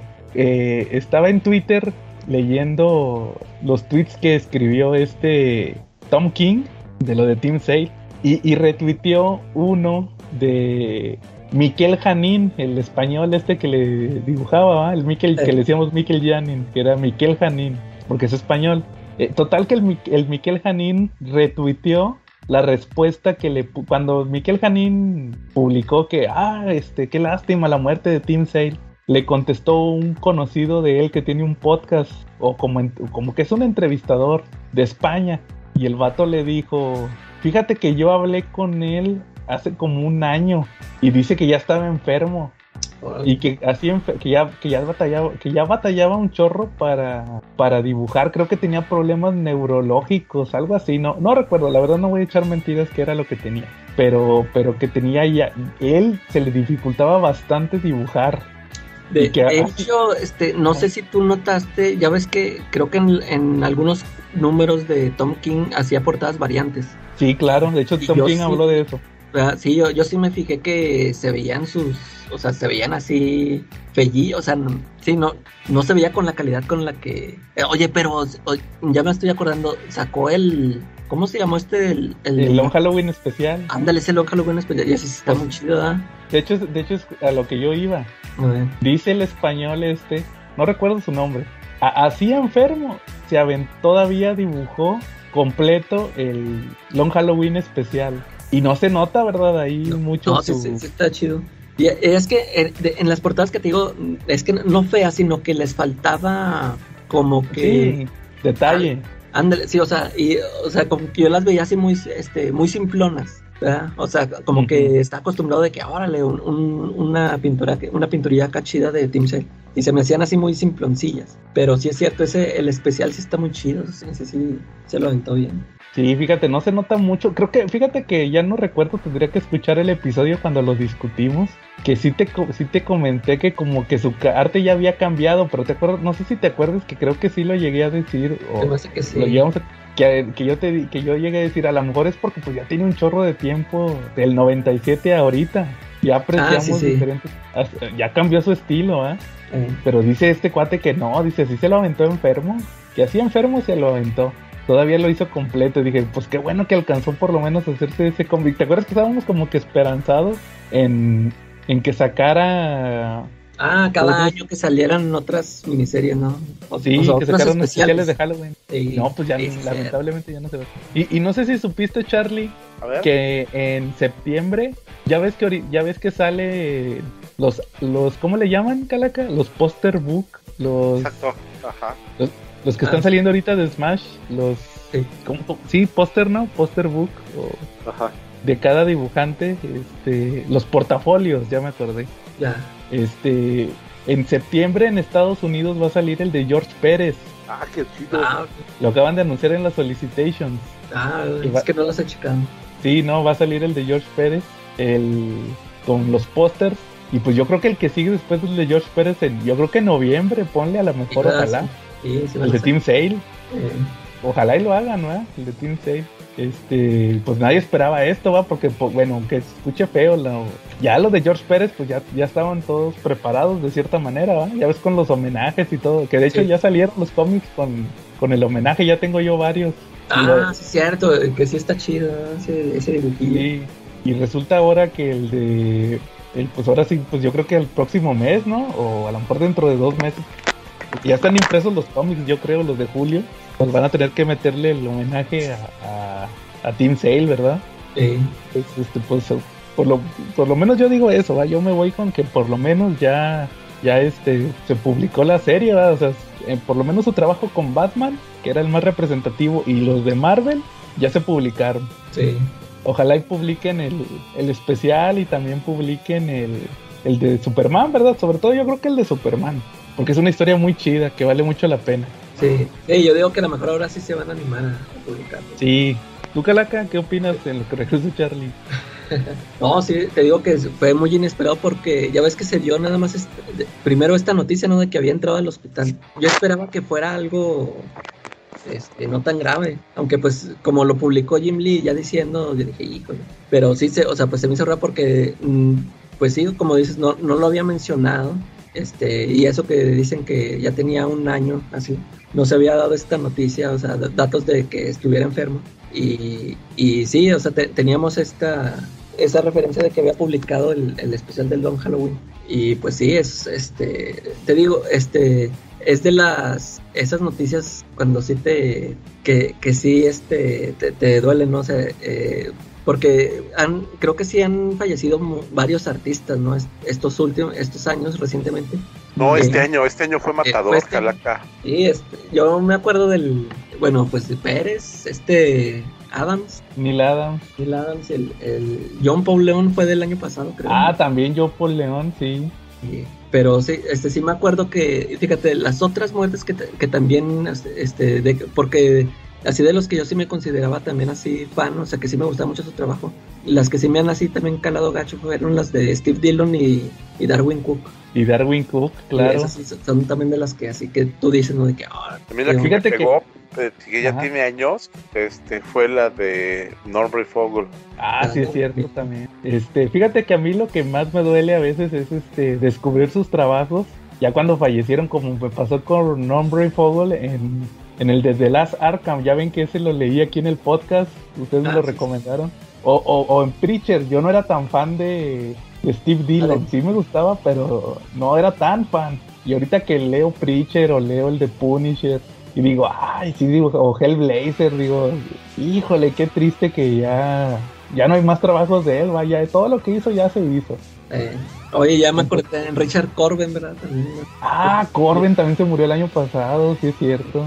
Su Hellboy en México, todavía me acuerdo del Den, Sí. todos esos que, que hicieron. Sí, es bien triste cuando pasa eso, la realidad. Este, pero ahora sí, pues ahí quedan los trabajos, ¿va? Y, y recomendarlos. No, mira, está esto, está este otro, para que lo leas y todo. O sea, siempre recomendando, ¿va? Y Sí. lo bueno es que no se- lo bueno es que acabó todos sus trabajos, o sea, por lo menos los que no dejó algo o a, a medio publicar. Ya. Imagínate, imagínate que no hubiera hecho el de el de Halloween o que estuvieran haciendo uno este año. Sí, ándale, o sea, este especial que lo hubiera dejado a medias, y ya ves como sí nos gustó un chorro. Que hubiera Ok. sido- O que, o que hubiera planeado uno para este año, quedar a medias. Sí, que- ándale, que lo hubieran anunciado y ya nomás no se hubieran. Ahí lo pudieron haber hecho como el de John Paul León, que le Eh, gustaron sí. varios. Eh, Entonces, este, pero pues a ver, a lo mejor puede que saquen algún cómic tributo a, o no sé. Yo, yo creo que se van a ir por el portafolio. Y, y- no, pero no creo que haya, no, la, la mera neta no creo que tuviera proyectos. Yo creo que sí va a quedar en pero fíjate, a la- sí, a lo mejor si le sacan algo, por ejemplo, el, el Jeff Loeb, o a lo mejor sí le, sí le escribe un- algún cómic, porque ya ves, bueno, pues ya ves que cuando él hizo un especial cuando se murió su hijo, ¿no? Si te acuerdas del Sí, Batman Superman, ¿no? sí, creo que sí. Y a, a lo mejor ahí, a lo mejor también sí le escribe algo, algo en homenaje. Ujú. Sí, pues ni modo, pues son las noticias que uno no quiere dar y sobre todo uno que, que hemos tenido episodios. ¿Se acuerdan que tuvimos el de The Long Halloween y luego el de Jeff Loeb y Tim Say? Sí, Yo creo que sí, no nos había tocado uno así tan directo. Ni Pérez, ni Pérez, ni Sí. Adams, ni Dennis O'Neill. No teníamos así uno que, que estuviera tan involucrado en... Que hemos hecho episodios, ¿va? De ellos. sí. Digo, yo, yo me conformo con que ya se publicó su obra aquí. Se, Sí. se alcanzó a publicar de, mira, está este cómic de, de Jeff Loeb. Que no se cuelguen de que lo publicamos porque se murió. Eh, ándale, sí Sí, que porque ya, ya- lo habían dado conocer. pero ojalá y se publiquen el de Superman, la neta. Sí, Porque sí está muy chido, Charlie. Charlie, cuando salga el de Superman de Jeff Loeb y Tim Sale, chútatelo porque la neta sí está muy bueno. Ok. Ya Está muy, es, es muy emotivo. No, no creas que hay peleas, así como... Ya ves cómo, di- cómo, cómo trabajan ellos, cómo dibuja eh, Tim Sale. No, no hay así batallas súper espectaculares, es pura trama de Superman. La neta está muy chida. Muy bien, muy Ahí sí te lo recomiendo cuando, si lo sacan. Ojalá y si lo saquen. Va, muy bien. Entonces, ahora sí, como ven, si pasamos al tema principal. dale, Sí, estaría súper bien, ¿no? Eh, pues yo creo que, pues con motivo de la fecha que se nos atraviesa, que es el día de mañana, el Día del Padre, pues nos dimos a la tarea de investigar, pues, acerca de padres de los cómics, ¿no? Ya anteriormente hemos sacado especiales del Día del Padre, así que, pues realmente sí cuesta un poquito de trabajo meter padres que no hemos manejado anteriormente, ¿no? Porque también, pues, nos caracterizamos por por no meter los más clásicos, sino meter los que generalmente pues no se le ocurrirán a nuestros seguidores, ¿no? Y yo creo que ese es parte del, del gusto de nuestro podcast, ¿no? Y Así pues, es. Empezamos con nuestro especial del Día del Padre. El episodio del 2 del Día del Padre, va, ya habíamos tenido uno. Que, fue- que por mucho tiempo fue nuestro episodio más escuchado en Ah. YouTube. órale. Va. Fíjense que yo traigo un cómic que leí, releí el día de hoy. A ver, Eh, ¿se, acuer- ¿Se acuerdan cuando tuvimos el episodio de... Era el de Astro City? ¿Sí se acuerdan de cuando tuvimos el episodio de Astro City? Sí, No sé si tú te acuerdas, Charlie, que platiqué en aquella ocasión, que platicamos de un de un personaje que se llamaba Jack in the Box, que era que les había que te Eh. había dicho que era como Spider-Man. sí, Era, era un payaso que era como Spider-Man, pero es el equivalente de, de, de Astro City de Spider-Man. ok. Eh, eh, fíjense que en, en la serie regular de Astro City tuvo, do- tuvo una historia en dos números. Que, que yo siento, fíjate, Calaca, tú que tienes esos tomos, yo siento que fue como que el- la forma de, de este, de Kurt Busiek, de opinar de la saga del clon, porque lo estaban publicando en ese rato. órale. Es- es- fí- eh, ahí les va la historia. Es, haz, haz de cuenta que ese número, esos dos números empiezan, que está este personaje que se llama Jack in the Box, que es, un, es Spider-Man, que empieza igual que Spider-Man, va de que, oh, que hoy me está pasando el, el día todo bien, va, no pasa nada malo. Y llega a su casa con su esposa, su esposa es, es una, una chava que, este, que es la que da las noticias ahí en Astro City, es de las del noticiero, como, como que les gusta, como pues, pues como, como Luisa Lane o como las que salen en la tele, como Lana Lang también en algunos cómics daba las noticias. Total que, o como la esposa de Flash, la Iris West, no, era Linda Park, ¿va? la que daba noticias. Total que, total que le dice, ¿sabes qué? Es que tengo algo muy importante que decirte. Y de repente escuchan unos balazos y, viene, Spider-Man.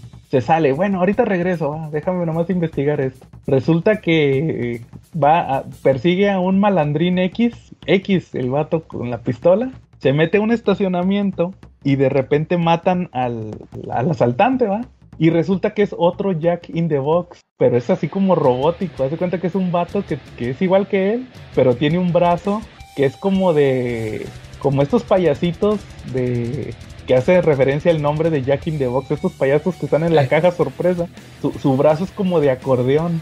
Y en vez de mano, tiene un, un payasito chiquito, como un, como un títere. Eh. Con, con sierras y todo, ¿ah? Y el ojo, lo, el, uno de los ojos lo tiene así también como de acordeón, como que lo tiene así como saltado. Y le dice, yo soy The Buck y soy tu hijo, ¿ah? Y este vato se saca de onda, ¿ah? Porque dice, "Ay, ¿cómo vas a ser mi hijo? ¿ah?". Dice, no, padre, que yo vengo del futuro y no sé qué. Y le explica, dice, tú, tú te vas a morir en tantos, en, en el futuro.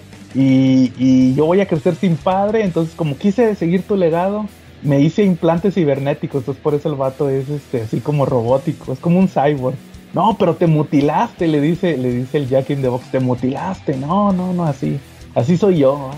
Y, y resulta después que empieza a pelear con él y de repente llega otro, que es Jackson. Ah, porque el vato, el vato, el Jack in the Box, se apellida Jackson. Jackson, Pero este, este, este otro es de Jackson, o sea, el hijo de Jack. Eh, Entonces resulta que es, dice, yo también soy tu hijo, ¿ah? Pero esto es como diabólico, es como, fíjate que yo siento que ahí el, el Brent Anderson como que está como parodiando a McFarland, po- porque si de repente las caras se parecen spam. Y, y llega el vato y le dice, yo también soy tu hijo, padre. Pero este es como demoníaco. Entonces como que le explica también que es del futuro, que a él se lo llevaron todavía más al futuro y en el y ahí se hizo como un como brujería y se hizo así como demoníaco. Total que total que lo empiezan a perseguir.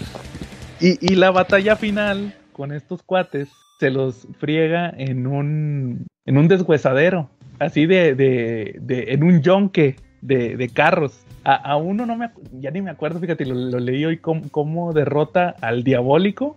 Ah, lo, ya me acordé, lo congela con un químico lo congela con un químico y al otro, al robótico, lo derrota, la clásica va, con el imán con el que levantan los carros. Total que después de eso sigue, el- sigue la historia y este y, y ya se regresa a su casa. Y, y se va pensando, va, no, pues ya derroté a estos villanos, no, hombre, no son mis hijos, o sea, de repente empieza a pensar de que no, este, para empezar yo ni tengo hijos, no pueden ser ellos mis hijos. Y llega a su casa con su esposa ¿Y qué creen que le dice la esposa? ¿Cuál era la sorpresa que le tenía? Que está embarazada. De gemelos, ¿no? No, de, de un hijo, que está embarazada, nada más le dice. Ok.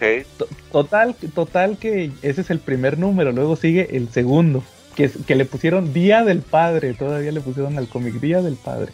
Ese se trata que el vato ya está bien espantado porque va a ser padre. Va, entonces eh, él va, va a la prisión porque tienen su, su bóveda como en Marvel y va a buscar a los a los a los dos a los dos hijos, va y los empieza a interrogar, va de que, eh, pues qué onda, o sea, me van a decir ahorita toda la verdad y no sé qué. Total que se desvanecen, se desaparecen, se hacen polvo. Eh, resulta que saliendo de ahí, de la, de la prisión, porque le dicen, no, Jack in the Box, sabemos que tú no tuvi- tú no los dejaste escapar, ellos se, desvanecieron. Si te los vuelves a topar, estamos seguros que nos vas a decir, va, sí, sí, claro, oficial, yo les voy a decir si me los vuelvo a topar. Total que, que ahí en el cómic, en, en la comisaría se topa un chavito, ya lo tienen, ya lo tienen detenido. Ah, porque no, no, no te he dicho, Charlie, el Jack in the Box es, es negro Ok. y, y- y trabaja en un vecindario de, de- de gente negra. Total que ahí en la que ahí en la estación de policía se topa un chavito, ya lo tienen arrestado y todo. Y, dice, "Eh, ¿por qué tienen arrestado a, este chavo? Se llama Rosco, creo, Rosco. No, es que es que una señora la asaltaron y la descripción que nos dio concuerda con este muchacho. Y dice, pues es imposible porque porque él me ayudó a capturar, a, a derrotar a los villanos estos. Y si era cierto, el chavito lo, lo ayudó. Resulta que ese chavito es como un admirador de, de este, de Jack in the Box. Total que se, se salen los dos de la estación de policía y se ponen a platicar. Y pues de volada el chavito le dice, va, de que no, pues es que a mí me arrestaron por ser, por ser negro, ah, y yo soy tu fan para alejarme de las pandillas, porque pues yo sé que la gente como yo los van a meter a las pandillas y todo eso, ¿va? Y, y, y resulta que lo ve que el chavito hacía parkour y todo, y se, se sorprende, ¿va? De que el chavito es bien ágil. Total que, que más adelante, ya saliendo de, la, de, de ahí de la comisaría, se topa, a, llega otro chavo y le dice, disculpe, ¿puedo hablar con usted? Jack in the Box, sí. Y ya le dice, mira, yo soy tu hijo, otro. Pero es un chavo así normal. Y dice, yo soy, yo también vengo del futuro. Y le, te voy a explicar. Los tres que viste, o sea, los otros dos y yo, somos la misma persona. Nada más que lo que tú estás viendo son variantes temporales, ¿va? Son posibilidades.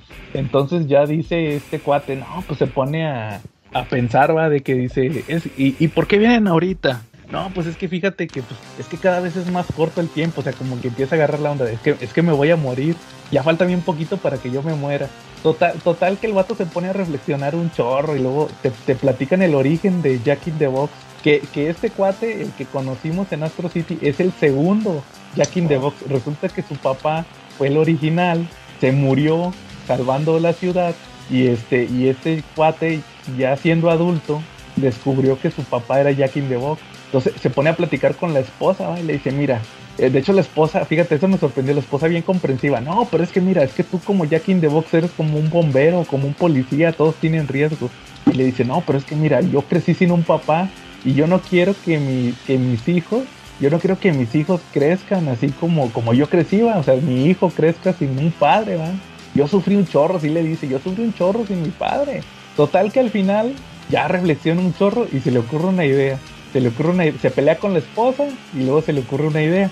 Y ya al final del cómic, la resolución del cómic, ya para acabar esta historia, es que está la esposa viendo una pelea de Jack in the Box en la tele, ¿va? y lo empiezan a madrear unos villanos. Y pues la esposa se asusta, va, de que no, que yo siempre me he preocupado mucho por las, por las peleas que tiene este eh, mi esposo, va, y bien asustado, bien asustada la chavita. Y de repente, de, de repente escucha unos ruidos ahí en la casa, va, y se asusta. Y dice, no, este, ya valió, me vinieron a atacar, va, o sea, como que la vinieron a secuestrar o algo así.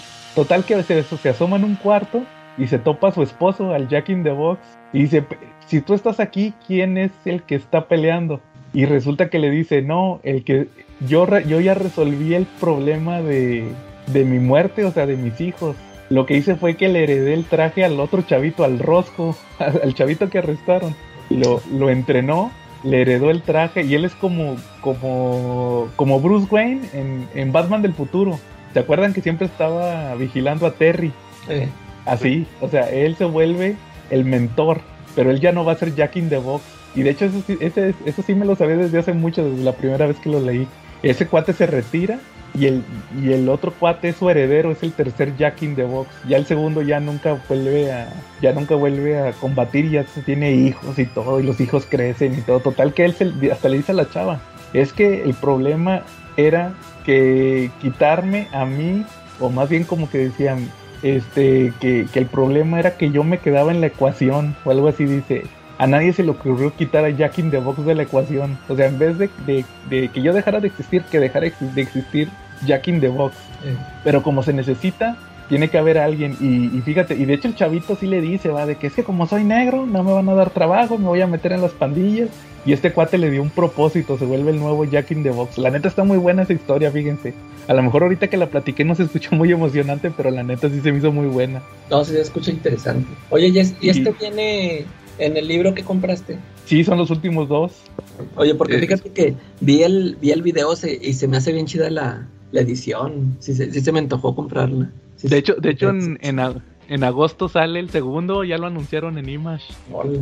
Sí, fíjate, ese, ese son los últimos dos que vienen en el tomo, esa historia de, de Jack in the Box. La neta sí, me, sí se me hizo bien buena el, el cómic, en, en ese aspecto, la historia y todo, como el, el vato estaba preocupado sobre todo, creo que eso es el- lo principal, que el vato dice, pues es que yo crecí sin un padre y ahora mis hijos van a crecer sin un padre, ¿cómo le hago? ah? Y se me hizo una solución muy inteligente, eso de que pues me, me salgo yo y dejo a otro heredero que es bien común va en los cómics que salgan herederos a, a sustituir al héroe principal. Y te digo que es como una crítica a la saga del clon con eso de que sale el que el Jack in the Box diabólico, el Jack in the Box robot. Mm. ¿Cómo ven? Órale, sí. Está chida. Va. ¿Al- ¿Algún otro? Pues yo traigo dos papás que son disímiles de otro universo de cómics. Yo les traigo a Susano Cantarranas y a Regino Burrón, que son padres de, de familia en la, en la serie de la familia Burrón, de los cómics mexicanos que fueron descontinuados en 2009. ¿Ok?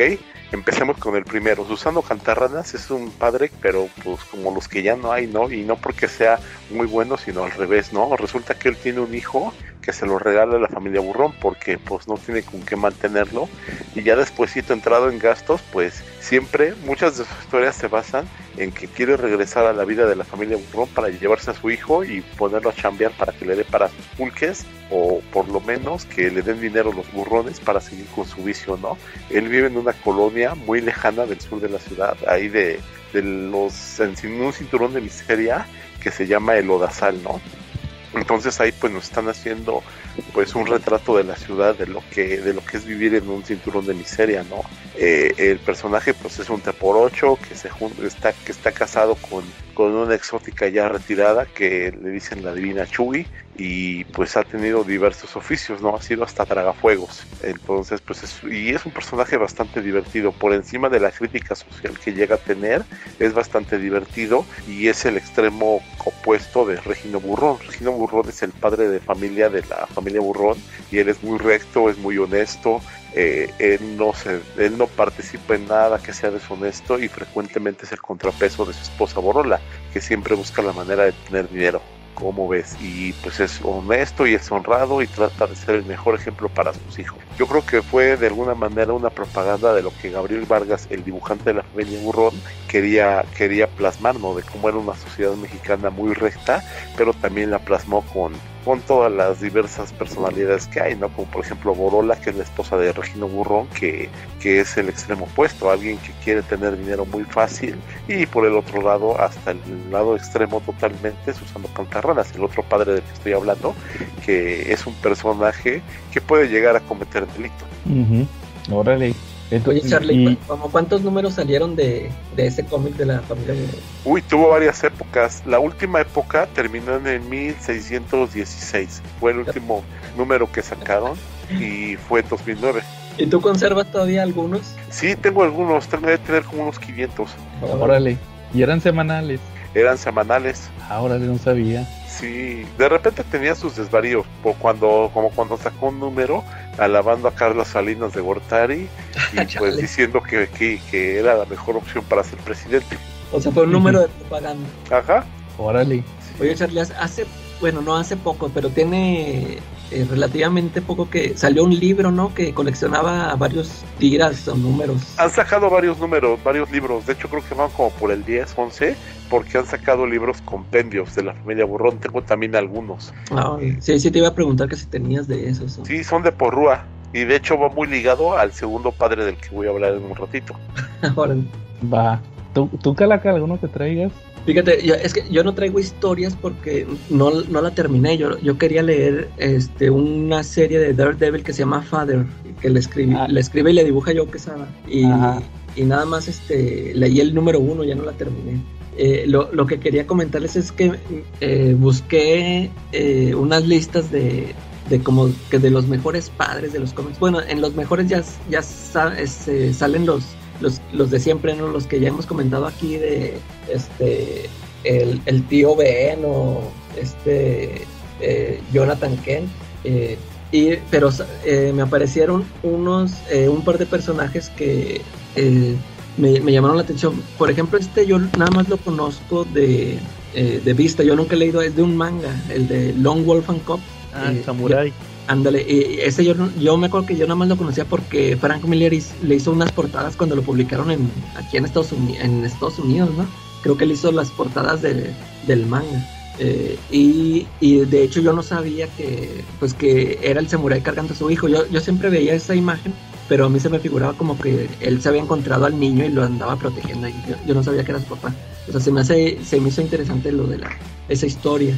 Y, y, otro personaje que, que, también me parece interesante de, de, mencionarlo, de, aparte de los, de los que siempre salen en las listas, es este Marco de, de Saga. Eh, yo de los, los números que alcancé a leer de, de, la serie, sí, sí se me hace un, un gran personaje. O sea, sí, sí también este, me, parece que sí está bien metido aquí en la, en la lista del top 10 de los, de los mejores padres. Eh, lo, que yo alcancé eh, de ver en los números este, se me hizo chido. Este, e, esa historia se me, se me ha hecho buena, ¿no? Y, este, y viene también una lista eh, de los peores padres en los cómics. Y, y, aquí también este, se me hizo interesante porque bien incluyen en esta lista como uno de los peores padres a Reed Richards. Ah, sí. y sí, o sea, ya, ya, cuando te pones a pensar dices, no, es que, pues este cuate, así como este como le- que, le- que no le pone atención a su. O sea, también así está Ajá. con los niños, ¿no? Este, por ejemplo, el, a la, ¿cómo se llama esta? La, la niña, se- al- Valeria. Valeria. Valeria, este, pasa mucho tiempo con el Doctor Doom, ¿no? O sea, como que pasa más tiempo con él que con, con su papá, o sea, sí, sí he visto varios números donde este está ahí con él, o que, que creo que hasta fue su padrino, no me acuerdo. Estaba Sí. aquí en la lista viene eso de que, no, que, que, que creo que de hecho que como que se ha perdido los nacimientos de los dos, algo así. o sea, se, se me hizo así bien curioso que, que lo pusieran a él, ¿no? Pero pues es que sí es la, la neta, ¿no? Y este, No, de hecho el nacimiento de Franklin no se lo perdió. El para el nacimiento de Franklin, como dato de trivia, te puedo decir que los que estuvieron en el parto fueron el Doctor Strange, estuvo también Bruce Banner, ¿cómo ves? ay, pero, pero sí estuvo él ahí. Y estuvo Reed Richards también. Nada más con Y de hecho- estuvo, o sí estuvo. De hecho, de hecho, de hecho mencionan que, que cuando nació Franklin, como que vieron a muchos doctores muy importantes juntos y pues eran ellos, ¿no? Ahora, Y Valeria, fíjate que Valeria, eh, este, no me queda muy claro si fue cuando en Secret Wars, cuando, cuando iban a ser ella, que se la llevaron y que mientras tú estaba embarazada, Reed Richards estaba en, en- ahí en el Battle World, todavía no había nacido y sí regresó y sí lo vio. Sí. oye, de, Oye. de eso creo que por aquí leí que creo que, pe- que perdió a un hijo su, ¿no? Como que había estado embarazada después de Franklin. Creo que estaba embarazada de un segundo hijo, eh, eso sí no pero lo sabía. perdieron. Órale. Sí, porque mencionan a Valeria como su tercer embarazo. Sí, pero fíjate que yo sí creo que Reed Richards sí es buen padre, ¿no? A lo mejor y, y no es un padre que está ahí pegado como un muégano, pero sí es un padre que ha estado en los momentos claves con sus hijos, ¿no? Sí, es eso, que eso es, eso es importante. Sí, ándale, sí es cierto. Yo, yo me acuerdo que lo que vi en, en esta serie de X-Men contra Fantastic Four, la de la que dibujó este John Bogdan, sí me acuerdo que ahí también hay unas bronquillas, pero sí, sí te muestran a Reed, eh, o sea, sí, de que sí es, sí es buen padre, pero no, nada más son esos detalles de que como es un genio, o sea, siempre se, se pierde, ¿no? En sus, en sus inventos. Ese también es mal esposo, mal esposo y mal padre, Sí. mal amigo. Y, y otro de los, de los peores padres que vienen aquí es el Brian Banner, el papá de Bruce. Ah, pues sí, con todo lo que pasó con el Immortal Hulk. Ándale, ahí, ahí se han revelado todas las... todas No, no, cosas. desde el del profesor Hulk, ya ves que ahí viene todo en el del profesor Hulk. Eh, Sí, de hecho, El- ahí te- que golpeaba a la mamá y todo, ¿ah? sí, ese era un padre que hubiera salido en el alarma, ¿no? Ándale, oye, sa- ¿sabes cuál? Eso, eso está interesante, esa lista de los peores papás. No, no venía el, el Goku. Tú, Ah, no, pero sí. Sí, ese sí. güey es bien. Le, el- el mejor- le hacen un chorro de memes por eso, ¿no? El mejor, pap- el mejor papá del, de- del anime es el Piccolo Daimaku. Piccolo. Crió- de hecho, hay memes de crió a los hijos de Goku y hasta los nietos. Eh, Es mejor papá y abuelo, este cuate. Eso está chido. Sí, Eso de vienen, las. vienen interesantes, o sea, viene Deathstroke y Lex Luthor. Ah, ese güey también. Ándale, sí, el Deathstroke. Y el Lex Luthor me acuerdo yo porque a mí sí me tocó leer esta esa historia. Él, él tuvo una hija. Este, y, y luego de cuenta que creo que llega a atacar Brainiac a Metrópolis. Y, y este eh, se supone que Lex Luthor lo aleja al Brainiac.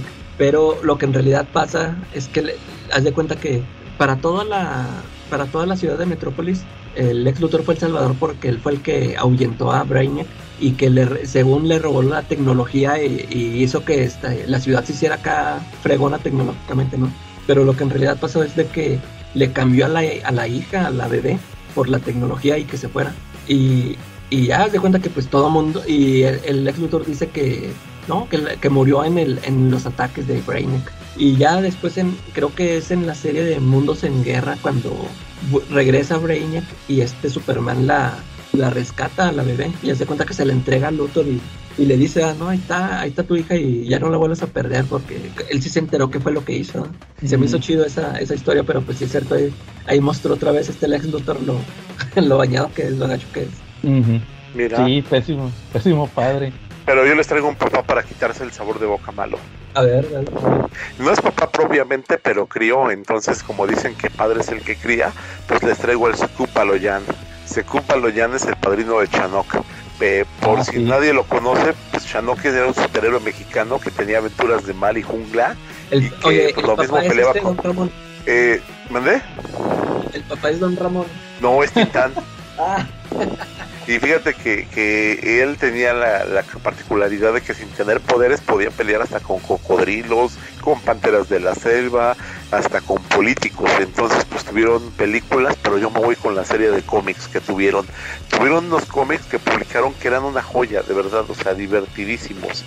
Eh, fíjate que ahí retrataban a Chanok como, como un mexicano con muchos valores, con muchos principios. La idea es que nutriera a las juventudes que lo leyeran con valores y con principios. Pero al otro personaje que le acabó comiendo el mandado, que era Secupa Loyan. Secupa Loyan era un viejito de la costa, este que fumaba, que fumaba en pipa, que era mujeriego, que era borrachín, que era aprovechado, que le gustaba hacer negocio y topillo y medio, y pues era el padrino de Chanok. A mí siempre, yo siempre tuve la duda, ¿no? De, de dónde sacó Chanok esos valores, si lo crió el Secub, ¿no? y el Secup como que no se caracterizaba por ser el más honesto del planeta, ¿no? Eh, y tienen historias muy, muy, muy buenas y muy divertidas, ¿no? Eh, de repente hay una historia donde llega una ballena Iztac y todo el mundo, porque vivían en el pueblo de Iztac, y todo el mundo dice, oye, ¿va a llegar una ballena? Pues no, sí llegó una ballena, pero era una ballena de esas de microbuses y pues resulta que la manejaba el Secupa Loyan y pues se la pasaba haciendo otro pelea en media, viendo a quién atropellaba, pasándose los altos, este, haciendo maroma y media, ¿no? Hay otro capítulo donde también se va al espacio y se lleva y se lleva el Chanok y resulta que Secupa pues, tenía sus admiradoras y sus admiradoras se metieron a la fuerza a la NASA para que regresara el Secupa Loyan, entonces pues tenía historias muy buenas. De repente en algún otro capítulo se le ocurrió fraccionar toda la playa de Stack y venderla así por metros cuadrados, así para hacer casas de Infonavit, ¿no? De verdad que, que, era un personajazo, ¿no? Y pues la actuación de Tintán, si bien no fue de las mejores que tuvo y tampoco fue tan mala, pero no le hizo justicia al personaje que se ocupa. Órale, fíjate que, que, que, hubo cómic de ese. Oye, ¿qué, ¿qué, en la película no era Andrés García? Andrés García era Chanok, efectivamente. Órale. ¿Quién lo viera? Sí, sí, tuvieron, tuvieron números muy buenos, tuvieron números donde a cada ratito jugaba, y quién sabe por qué motivo siempre llegaban eh, las Chivas y los equipos de las Chivas y del América, ese pueblo Rabón, y siempre hacían partidos ahí, porque pues estaba muy de moda los, el clásico del América Chivas, y pues resulta que el Secuba era Chiva y el Chanoque era americanista, entonces siempre terminaban jugando fútbol también, pasaban muchas cosas muy buenas. Órale, Fíjate que, que, yo tampoco nunca he leído un cómic de Chanok. Pues cuando puedas leerlos, son muy buenos, ¿eh? Son divertidos. Sí. Va, Charlie. Muy bien. Oigan, fíjense que yo también traigo otra. Yo creo que ya es la última que traigo yo. ¿Ustedes nunca han leído el cómic de Superman Batman Generation? No, el, sí. de, el de John Byrne. Sí, sí, sí. Sí, uno donde vienen varias varias versiones de los superhéroes de, y, que te, y que incluso viene por ahí un Robin Güero, ¿no? Sí, de hecho es justamente lo que voy a tocar. Ese calaca es de John Byrne, lo escribe y dibuja. Sí, sí, sí, sí, sí sé que sí sé que existe, pero nunca lo he leído. Y Haz sí lo cuenta que- publicó bien, ¿verdad? Sí, es como, haz de cuenta que es si Superman y Batman hubieran debutado en tiempo real en el 38 y 39 y cómo se hubiera desarrollado su vida conforme pasan las décadas. Tienen Es como, hijos y Bloodline- todo. es como el Bloodline, pero de ellos, ¿verdad? Ah, sí, como Life Story, haz de cuenta. Ajá. Me la van a mentar, va, para andarlo comparando con eso, con esa cochinada. Pero o sea, sí, ahí, este, ahí sí está bien hecho. sí, por lo menos la primera miniserie. Eh, ah, sí, pues, ¿qué fueron? ¿Como cuatro? Eh, tres, La primera sí está muy chida. To- total, que hace cuenta que en, en ese cómic sale que, que, que, super- que Batman tiene una, un hijo que se llama Bruce Jr. Como dice Charlie, es un Robin güero. Es de pelo rubio. eh, Y, y Superman tiene dos hijos. eh, uno que se no le pensó, uno se llama Joel, Joel, que es así igualito Clark, pero sin poderes, porque por culpa del ex Luthor no nació sin poderes. Y el otro es este, el otro es este, la hija se llama Kara, es Kara Kent, que es Supergirl, ¿va? Total, que en ese cómic hay, hay un capítulo en la primera miniserie donde ya Batman ya se retiró. El que es Batman es Dick, es este Nightwing, es Batman. Y su Robin es, es el hijo de, de Bruce, que es Bruce Jr., es un güero. Total que andan investigando un, un caso de un tal eh, el Joker Jr. Hay un Joker que es el Joker Jr. Total, total que van a, van a ver al Joker, el Joker ya está todo viejito a la cárcel y él les dice, no, es que no existe el Joker Junior, este, yo, yo no tengo hijos, va, les dice, ah, sáquense. Total, total que en ese cómic se separan los dos, este, por un lado se separa Dick a investigar como Batman y por el otro al, al, al Bruce Jr., al Robin, se le ocurre, no, voy a regresar a, a interrogar al guasón. Y se regresa y ya encuentra la celda vacía, ¿va? la clásica donde, donde está la cama con puras almohadas, que, que, que ya no estaba ahí en el cuarto. ¿va? Total que, que le toca al Dick ir a un, como una guarida, eh, lo captura el Joker Jr., lo corta así con unas, como que lo deja caer por un túnel, eh, pero el túnel estaba todo lleno de cuchillos, entonces está todo cortado, y luego creo que los cuchillos tenían veneno, y, lo mata bien gacho, no sale en pantalla, pero nomás sale que cuando cae al fondo eh, hay unas ametralladoras. Entonces llega el, llega el, de volada llega el Robin en la moto, en una moto. Eh, resulta que antes de, de que tuvieran esta misión, estaban platicando con el, con el Bruce, con Batman, y, y- y estaba platicando el Robin que, que Flash les había ayudado con el tema de, de los trajes. No sé si se acuerdan que el, que el Flash guarda el traje en, el, en un anillo que trae en la mano. Ajá, sí. Que, Eh. que Flash ya les había ayudado para guardar los trajes en la hebilla del cinturón, del baticinturón. Ahí iban a traer una hebilla donde iban a guardar el traje. Y aparte también eh, ya estaba trabajando el Bruce Jr. en un, en un como, ¿cómo les diré? Como en un sintetizador de voz para que, para que cuando él hablara se escuchara igual que, que Bruce. Porque supuestamente la ilusión era que siempre era el mismo Batman, que nadie se enterara que eran diferentes Batman. Total, total que, se- que llega el Bruce, a la- el Bruce Jr., perdón, a, a la guarida y, y sale el, el Joker, el Joker Jr., y, y se quita la peluca y, es el Joker viejo. Y dice, les dije, yo nunca existió el Joker Jr., yo soy el Joker. Y maté a Batman, ¿verdad? Y, y de volada lo arrestan y dice eh, el comisionado Gordon, ah, maldito payaso, este, pero eh, ya te detuvimos, pero en serio, mataste, mataste a Batman. Y, y total que de repente sale, nomás se ve que se metió el Bruce Jr. vestido de Robin y sale y de repente se escucha una voz que te dan a entender que es la voz de Batman.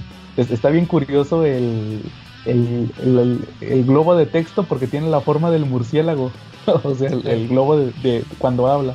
Y dice, no, comisionado, está, como siempre, el guasón está mintiendo. No mató a Batman, ma- mató a Robin. Total que te dan a entender que este, el chavito, se puso el traje de Batman y se puso el, sin- el sintetizador de voz. Ya, ya Dick se puso el traje de Robin y le tapó la cara y lo lleva cargando, así lleva el cadáver cargando. Y la neta es cierto porque mató a Robin. Y, y en la historia tiene mucho peso eso, porque te dan a entender que, que ya no iba a ser Robin, el hijo de Bruce, el Bruce Jr., ya se iba a dejar de... Se iba a ir a Vietnam porque están en la época de Vietnam. Y ya era como que la última misión de, de él como Robin. Pero como se muere Dick, se tiene que quedar en Ciudad Gótica a ser Batman. Que según que no, porque el, el legado tiene que continuar y todo. ¿va? O sea, él se vuelve, se vuelve Batman. Yo, yo les platico esta historia porque tuvo una medio adaptación en la serie de Batman, la de Brave and the Bold, la de Batman el Valiente. Esta serie que les digo, que les digo que es como que al Batman lo dibujan así como si fuera de la edad de plata. Eh, En ese, en ese cómic, digo, perdón, en esa serie, hay un episodio donde te platican que, que Batman, eh, te explican así que Batman, ah, que de hecho hay, hay homenaje al, al intro de Adam West. No sé si se acuerdan que en el intro de Adam West, Batman y Robin golpean a unos malandrines y luego se dan la mano, ¿ah? se estrechan la mano. No sé si se Sí. acuerdan del intro de Batman 66. Sí. sí. Total que ahí pasa lo mismo pero animado en, en la serie y luego te explican, no, pues Robin se retiró, se volvió Nightwing y se retiró. Y luego te dicen, pero Batman se sintió solo y ahí llegó Catwoman y luego ya sale la Catwoman. Y luego se, se, se ponen que se casan, se casan Batman y Catwoman y tienen un hijo. Ad- Adivina cómo se llamaba el hijo. Era- Era Damian, pero aquí. Aquí Damian es hijo de, de, de Batman y de Gatúbela. Y no es tan gacho como el Damian de los cómics. Porque ya ves que ese morrillo es insoportable. Acá no, acá es tranquilillo. Total que te explican que, que, aquí en esta historia que, les platico, Bruce le pasa el traje a Dick. Dick se vuelve Batman. Bruce eh, se retira para criar a- con, con, con Selina a, Damian, pero como quiera lo entrena, lo entrena, ahí hacen un homenaje a, también a la primera, al origen de Batman, al primer origen de Batman, en unas viñetas que sale ahí haciendo como experimentos científicos y levantando pesos, ahí sale un homenaje. Eh, resulta que ya, ya pasa el tiempo y abren un museo de Batman, que dicen, el museo de Batman, y va el Bruce Wayne y lleva al, van Selina, Bruce y llevan al Damian. No, mira hijo, este, aquí es el museo de Batman y y es un homenaje de Ciudad Gótica a su defensor, por si, por si y le guiña el ojo, por si algún día te interesa, y de volada el Damian. Papá, yo no quiero ser combatiente del crimen, y no sé qué, le total que total que le tira un rollo. En eso llega el Joker Junior. También aquí llega el Joker Junior. Y se sacan de onda, va. De hecho, te dice la Selina, no manches, ¿cómo pudo ser posible que alguien tuviera hijos con ese enfermo? con el Joker. Total que al final, este, llega, llega Dick, que es Batman, pelea con el Joker Junior y hay un derrumbe. Dick nada más alcanza a salvar a, a Damian. Se, se muere, se mueren Bruce y Selina en el incendio. Y de hecho hasta el narrador, que el narrador es muy importante al final de la historia, dice, hasta dice el narrador, oh, y aquí nuevamente la tragedia caía sobre la familia Wayne. Otro miembro de la familia Wayne se volvía, se volvía huérfano debido a una tragedia, ¿va? Total que ahí le dice Dick a, a- ya están, ya están en la baticueva, ¿va? y le dice el Dick, no te preocupes, Damian, este, yo sé que tú no quieres este, involucrarte en esto, te prometo que voy, al, que voy a, atrapar al Joker Jr., ¿verdad? Y, resulta que le dice, es, creo que esa es la, parte más importante de esta historia porque a mí me gusta mucho, que le dice, dice, créeme, hay, hay más formas de honrar el legado de Batman sin ser Batman. Y créeme, yo, yo lo sé, o sea, porque en realidad pues él, él fue el primer Robin. O sea, que no necesitaba ser Batman para, para honrar a Batman, porque él fue Robin. Total que al final resulta que pelea con el Joker Jr.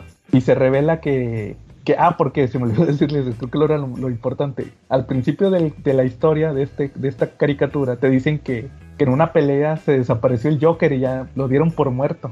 Total que el Joker Jr. pelea con, con Dick, aparece el Joker, ya, ya suelta la sopa que ni es su hijo, es un cuate que él entrenó, ¿va? o sea, un cuate X, lo entrenó para poderse vengar de Batman por, por haberlo, pues, que casi lo asesinó. ¿va? Total que al final entre los dos casi se madrean a, Dick y al final el Damian toma una decisión y, y llega, ¿va? Y se vuelve Robin. Ahí se vuelve Robin, según que porque él nunca había querido ser superhéroe, ¿va? Se vuelve Robin y entre Dick y Damian ya derrotan a los dos Jokers y ya te explica, el, narrador vuelve a platicar. Y, así comenzó el viaje de vu- y, y así, eventualmente, con el paso del tiempo, y luego ya sale ahora Dick más viejo que le, que le da el traje a Damian. Y, al final sale la ciudad, la de Batman del futuro, y sale, sale Damian de, de Batman, trae otro traje, no trae el de Batman del futuro. Y, y dice, ¿estás listo, hijo? Y sale un chavito pelirrojo, vestido de Robin, también con otro traje diferente. Y dice, sí, papá, digo, Batman, ¿verdad? Y ya supuestamente que ahora es otra generación, ahora es Damon como Batman y su hijo como Robin. Y, y total que en eso eh, se escucha un ruido, va, como que tocan una puerta. Y, y se acaba la historia y resulta que, se- les digo, se escucha como que tocan una puerta y resulta que todo lo toda la historia esta que les acabo de platicar era Alfred escribiendo un libro Ah, y se aparece el Bruce, que creo que es la única vez que sale Bruce en la serie porque siempre era Batman, nunca se quitaba la capucha. Y le dice, Alfred, ¿qué estás haciendo? ah, no señor, estoy escribiendo una historia. Ah, bueno, este, ya me voy de la ciudad, ya me voy porque me están diciendo que Catwoman está planeando algo, ¿ah? Y luego le dice, señor, tal vez usted debería convencer a Catwoman de unirse al, al lado del bien. Y le dice, no, eh, no, no, Alfred, no tengo tiempo para eso. ¿va?". y ahí se acaba la historia. O sea, todo lo que les platiqué fue una historia que escribió Alfred, como un libro, como una, como un Elseworld. eh, y, y le digo que está muy influenciada por, por este capítulo de Generation. Que, oye, es que en esa serie que adaptan varias historias acá de los cómics. Eh, sí, varias, muy, muy abiertamente. Creo que la, la Eh. única, la única que sí, que sí adaptan es esa de Untold Legend of the Batman. Creo que es la única. Todas las demás, este, sí son historias X, no, no adaptadas. Eh. Bueno, ¿a- ¿algún otro? Eh, no, yo ya no. ¿Tú, Calaca? No, ya, ya se quedan para hacer para, para el otro año. Sí, claro, ¿no? Pues ahí tenemos para el otro año. Muy bien. Pero pues igual ahí para desearles a todos, como decía Charlie, pues feliz día del padre a todos los que son padres, se quieren padre. ¿Tú, Calaca? Sí, a, a mí a ver qué. De hecho ya es día del padre. Ah, sí, es cierto. Va, muy bien, entonces pues si no hay nada más, terminamos por esta ocasión. Eh, estuvimos Joe Papucho Charlie, el padre de todo. Y el papo calaca. y nos vemos la próxima semana.